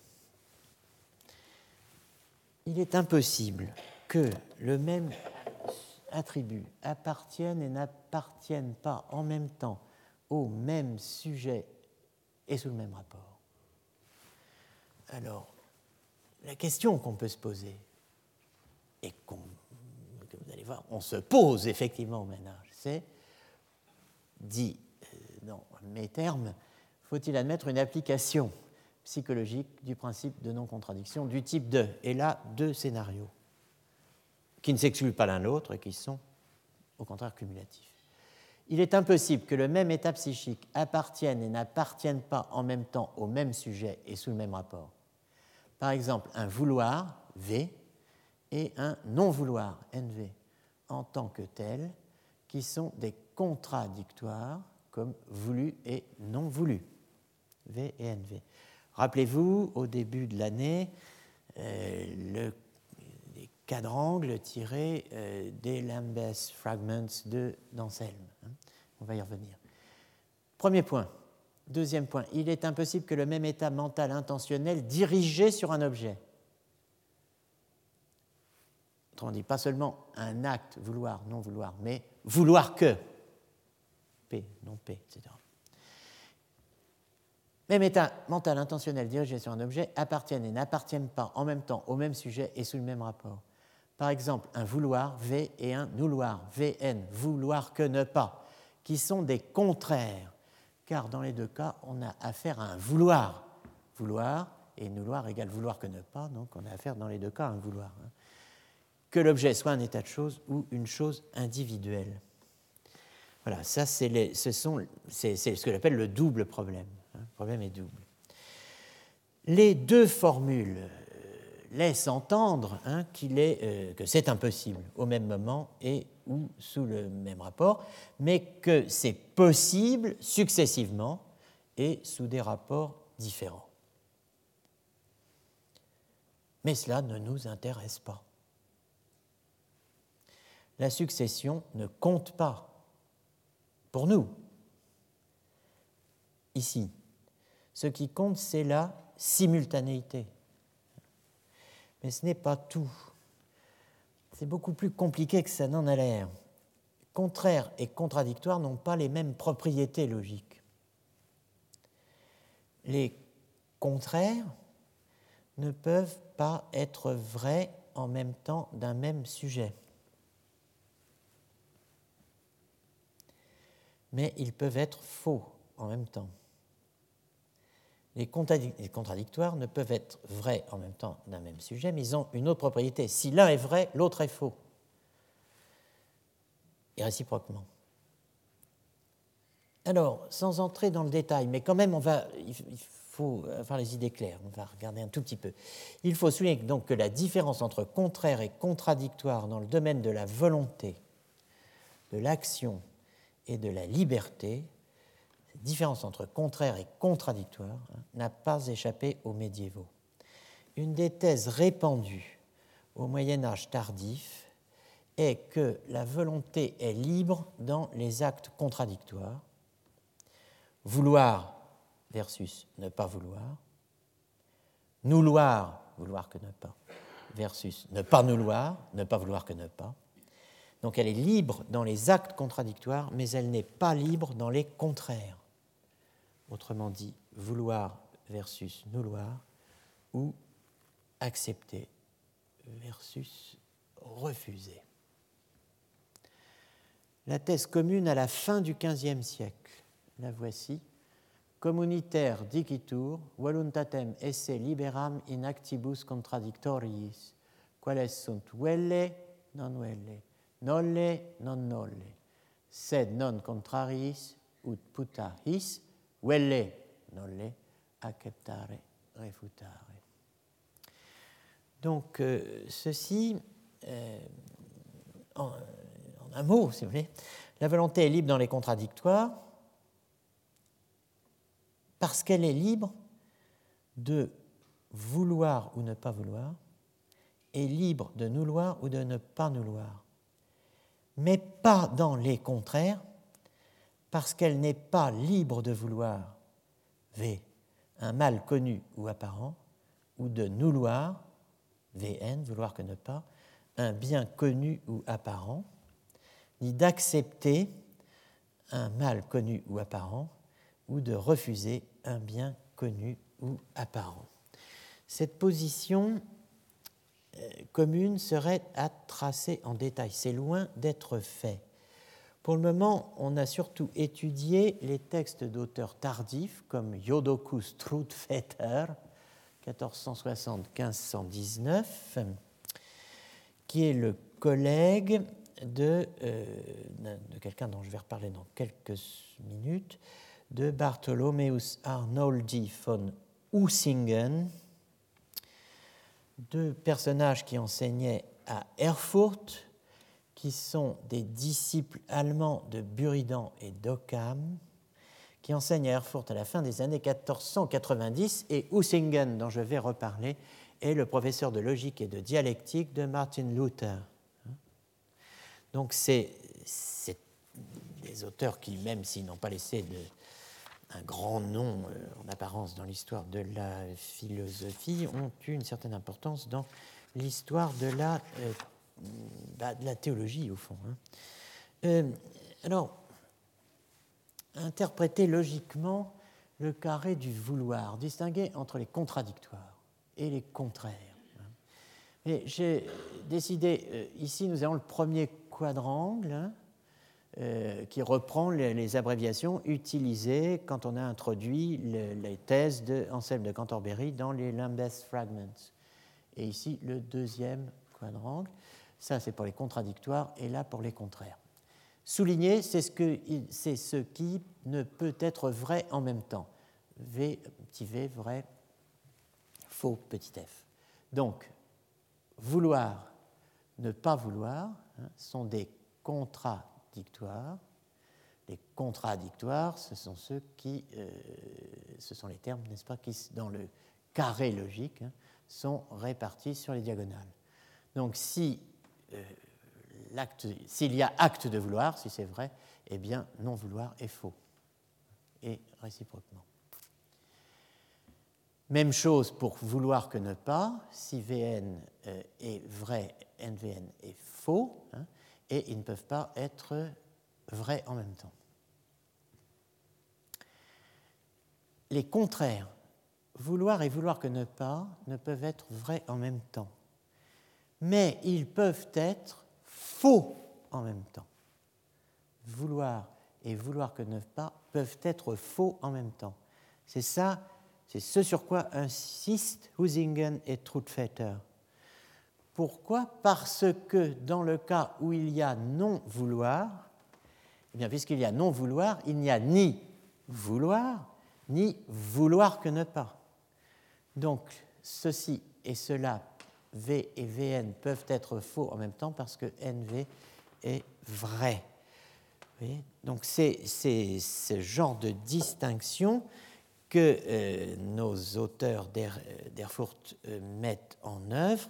Et euh, pour eux, le fond de la liberté, c'est la possibilité que l'homme a de vouloir un objet, de le vouloir, bien entendu, mais aussi de s'abstenir de le vouloir.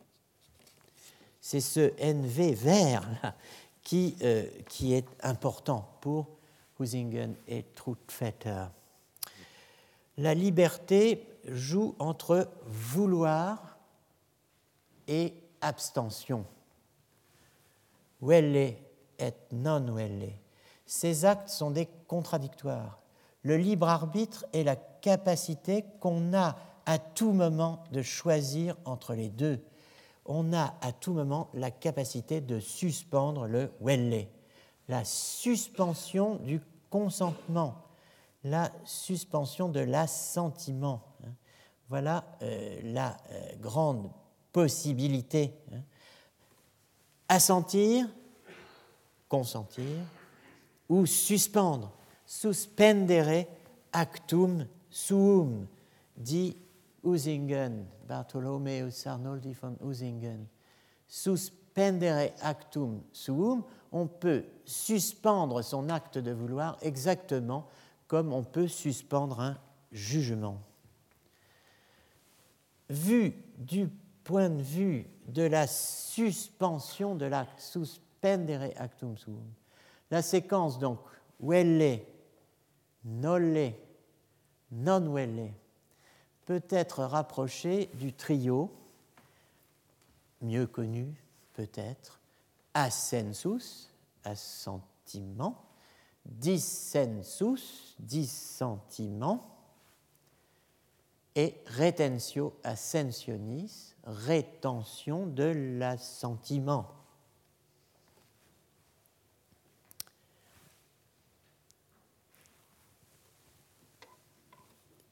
Si on peut rapprocher ces deux séries, hein, Welle nole non welle de ascensus dissensus ascensionis retentio, ça veut dire qu'on peut inscrire euh, notre euh, séquence Welle nole non welle archéologiquement dans l'histoire au long cours de l'époque.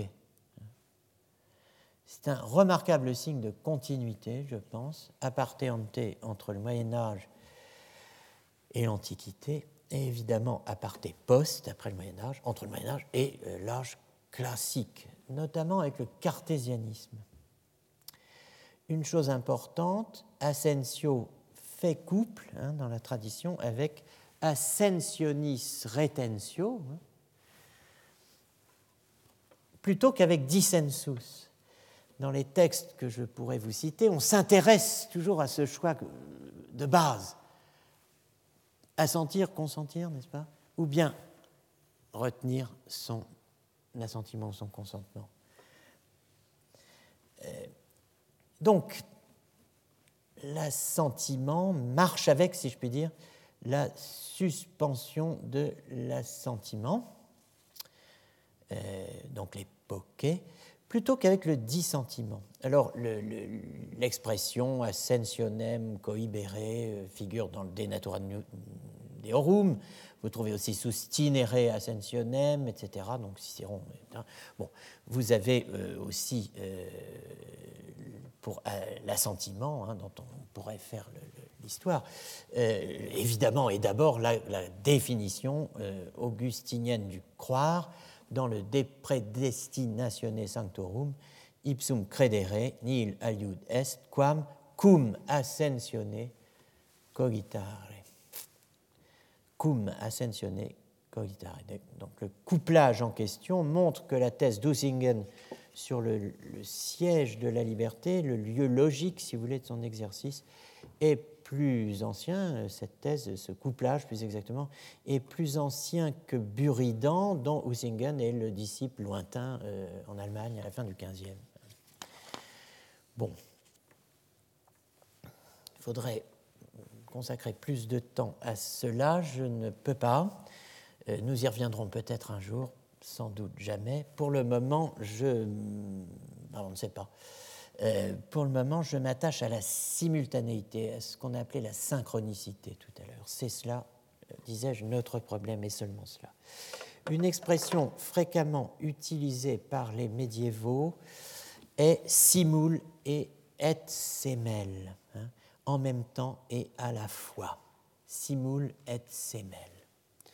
Cette expression simul et semel, hein, euh, vous la retrouvez dans de très nombreux textes médiévaux qui expliquent qu'on ne peut à la fois vouloir manger et vouloir jeûner, vouloir s'adonner à la luxure et vouloir mener une vie réglée. Vouloir et ne pas vouloir. Rechercher quelque chose et ne pas le rechercher. Ou rechercher son contraire. Bref, être simul et semel, sujet d'attributs hein, mutuellement exclusifs qui s'excluent l'un l'autre. Cet argument revient de façon massive, fréquente, dans la littérature consacrée au baptême des monstres à deux têtes, hein, qu'on n'appelait évidemment pas encore euh, à l'époque les siamois. C'est la question théologique célèbre dont je, cite ici un intitulé parmi d'autres, ici emprunté à un quadlibet de Jean Peckham, Utrum monstrum nascens cum duobus capitibus debeat batizzari sicut unus an sicut duo. Est-ce qu'un monstre naissant avec deux têtes doit être baptisé comme étant une seule entité ou bien deux?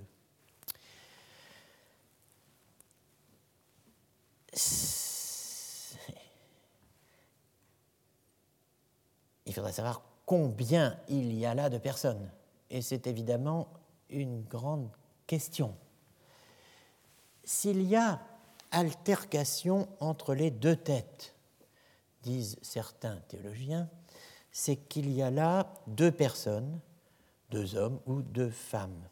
Donc il faut baptiser sicut duo. De tels cas existent. Et Scott raconte, je cite, qu'il existait en France un monstre adulte possédant deux têtes dont l'une disait qu'elle voulait quelque chose et l'autre qu'elle ne le voulait pas. Je vous renvoie pour plus de détails euh, au volume 2 de l'archéologie du sujet, la quête de l'identité. Mais que devient dans ces conditions la formule de Scott? Wolens in a potest nole in a. Pour sauver la possibilité de vouloir et de nous vouloir au même instant, en chacun de nous, allons-nous dédoubler le voulant? Prêter au vouloir que P et au nouloir que P à T deux agents, deux voulants, deux sujets, agents et voulants. Allons-nous loger dans le même corps deux hommes en un? Il faut à ce stade bien poser le problème. Ce qui nous intéresse, ce n'est pas l'écart entre le vouloir et le faire, c'est ce que je disais déjà, ni l'explication qu'on en donne. Le problème de cet écart relève de ce qu'on pourrait appeler le principe de Médée, tel que le formule pour les latins Ovide dans les Métamorphoses, hein, d'après Euripide. Euh, je comprends bien l'énormité du mal que je vais faire, mais le thumos est plus fort que mes réflexions. Ça devient chez Ovid les métamorphoses, que j'appelle le principe de Médée. Video meliora proboque, deteriora sequor. Je vois le meilleur parti, video meliora proboque, je l'approuve, deteriora sequor, et je prends le pire.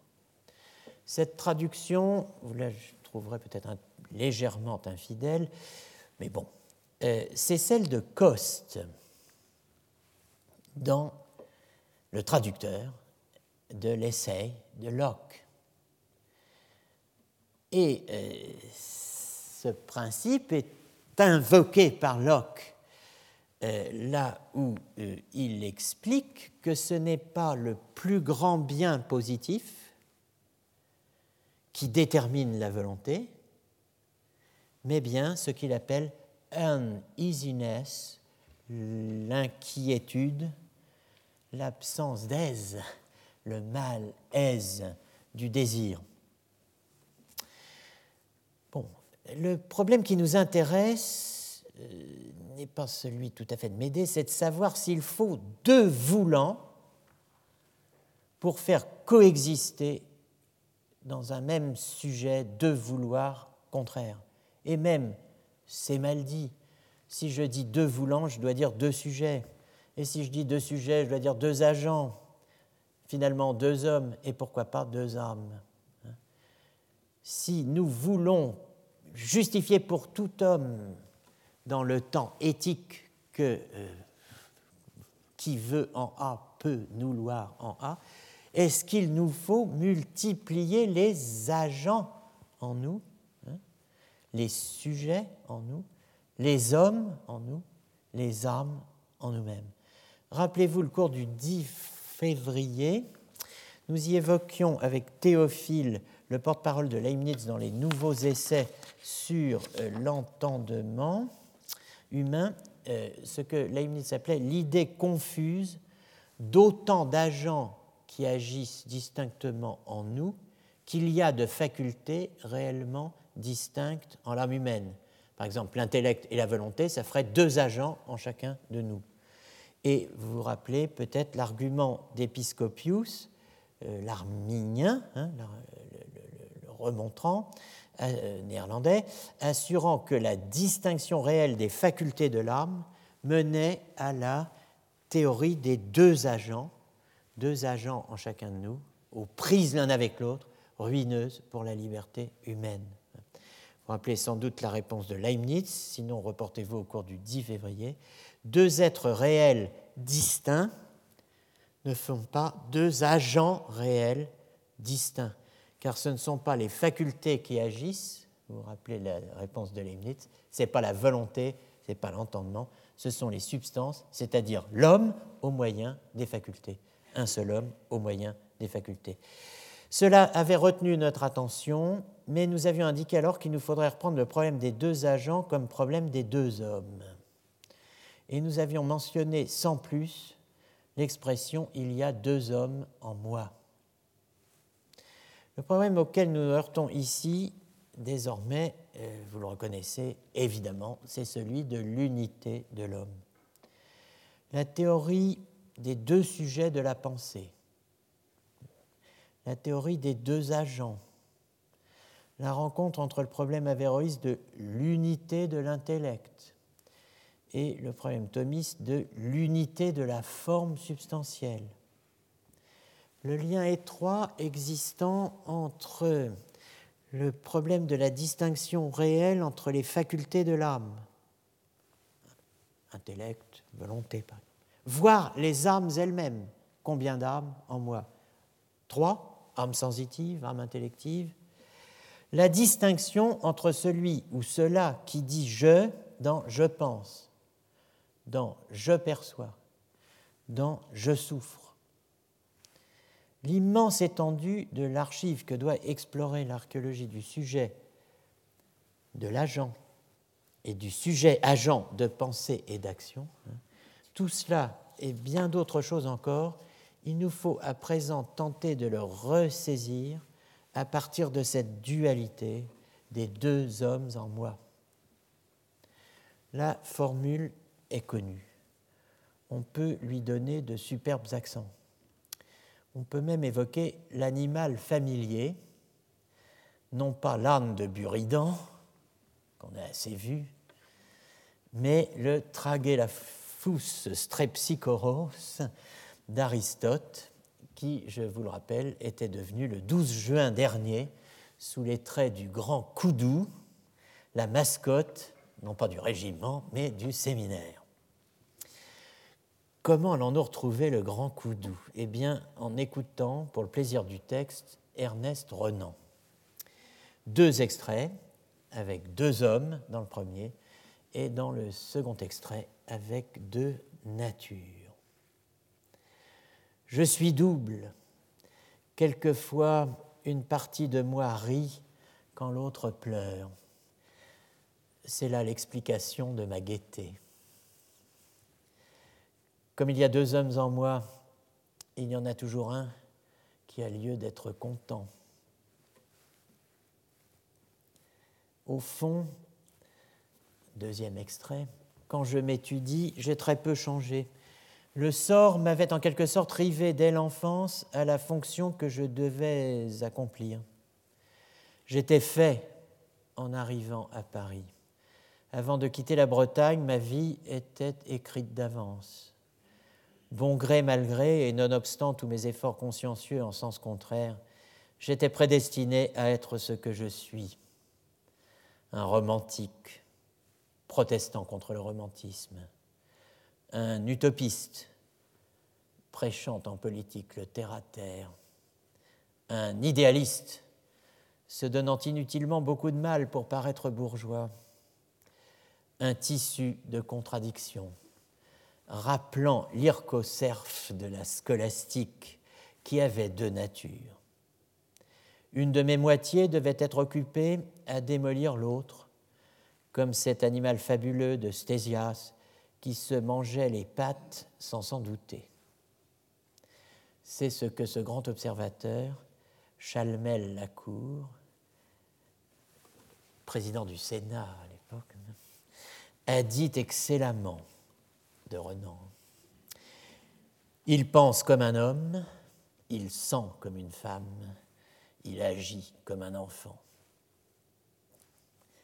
Renan, donc, Renan ou la chimère, trans-âge, transgenre, et deux hommes en un, Jean qui rit et qui pleure, Janus Bifrons, chanté successivement par Voltaire parlant de lui-même, par Séverin et Brasier, les très mortels auteurs de Jean qui pleure et Jean qui rit ou les deux voisins, comédie créée en 1785 au théâtre des Variétés par mademoiselle Montancier, en attendant de voir entrer en, Jeanne, en scène pardon, Jeanne qui pleure et Jean qui rit grâce à Offenbach. Chacun connaît l'origine de la formule sacrée du dualisme. Ce n'est pas il y a deux hommes en moi, ennemis l'un de l'autre, le fou contre le roi, Judas contre l'apôtre, la rage au bout des poings et le cœur sur la main, aujourd'hui Mr. Hyde, Dr. Jekyll, demain. Non, ça c'est Johnny Hallyday. Euh, non, l'origine, la vraie origine, la véritable origine de la formule est l'épître aux Romains 7, 13, 29, l'un des textes de base, ou plutôt le de base de la réflexion sur l'acrasie ou faiblesse de la volonté. Il y a deux hommes en moi. La formule est ouverte, qui se prête à tous les scénarios. De fait, où les deux hommes sont moi, où l'un des deux n'est pas moi où tantôt l'un est moi, tantôt l'autre. Comme l'homme du soir et l'homme du matin, ou le Socrate éveillé et le Socrate dormant de John Locke, qui ont plus ou moins servi de modèle, effectivement, à Dr. Jekyll et Mr. Hyde, le personnage de Stevenson.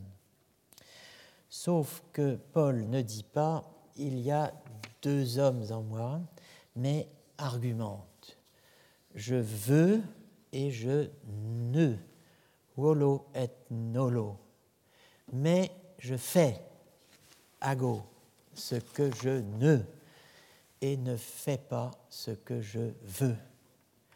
Par là, je sais que nous sommes deux à opérer en moi, que celui des deux en moi qui opère ce que je ne n'est pas moi, n'est pas l'homme intérieur, mais mon hôte, l'étranger le plus proche, l'alien, cet extérieur qui habite en moi, ou plutôt dans mes membres, qui me font, mes membres, captifs de sa loi, cette loi qui lutte contre la loi de mon entendement et qui a non péché. Non enim quod volo bonum facio, sed quod nolo malum hoc ago. Je ne fais, je ne sais pas ce que je fais, je ne fais point ce que je veux, et je fais ce que je hais. Ce qui est bon, je le sais, n'habite pas en moi, c'est-à-dire dans ma chair, j'ai la volonté, mais non le pouvoir de faire le bien, car je ne fais pas le bien que je veux, et je fais le mal que je ne veux pas. Et si je fais ce que je ne veux pas, ce n'est plus moi qui le fais, c'est le péché qui habite en moi. Je trouve donc en moi cette loi. Quand je veux faire le bien, le mal est attaché à moi car je prends plaisir à la loi de Dieu selon l'homme intérieur, mais je vois dans mes membres une autre loi qui lutte contre la loi de mon entendement et qui me rend captif de la loi du péché qui est dans mes membres. Misérable que je suis, qui me délivrera du corps de cette mort? Ainsi donc, moi-même, je suis par l'entendement esclave de la loi de Dieu et je suis par la chair esclave de la loi du péché.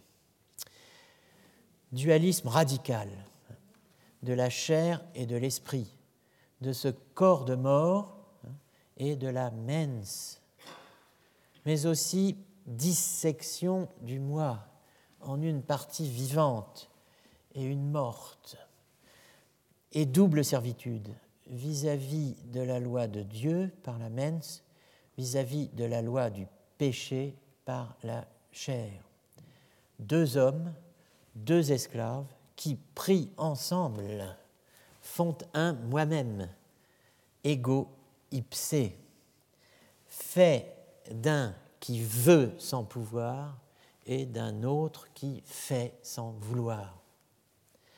Deux hommes en moi donc, pour le contenu. Mais la formule elle-même n'est pas de Paul elle est de Racine.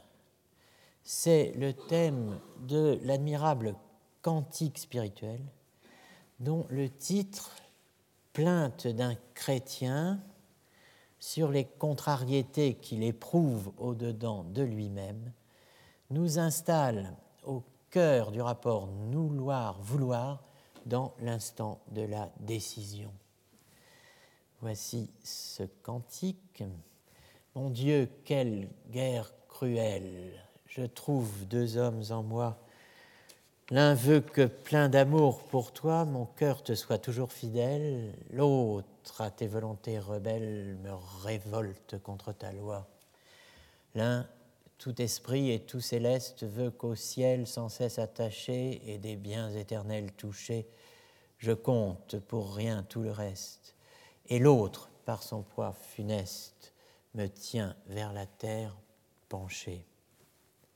Hélas, en guerre avec moi-même, où pourrais-je trouver la paix? Je veux et n'accomplis jamais, je veux, mais ô misère extrême, je ne fais pas le bien que j'aime et je fais le mal que je hais. Ô grâce, ô rayon salutaire, viens me mettre avec moi d'accord et domptant par un doux effort cet homme qui t'est si contraire, fais ton esclave volontaire de cet esclave de la mort.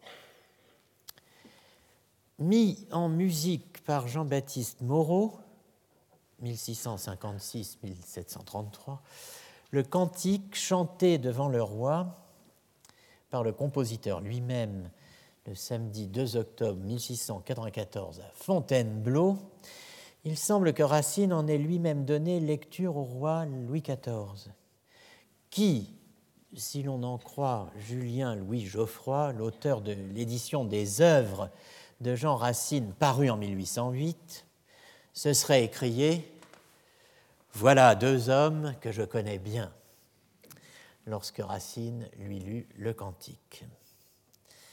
Deux hommes donc en racine, ou plutôt dans le chrétien en guerre avec lui-même.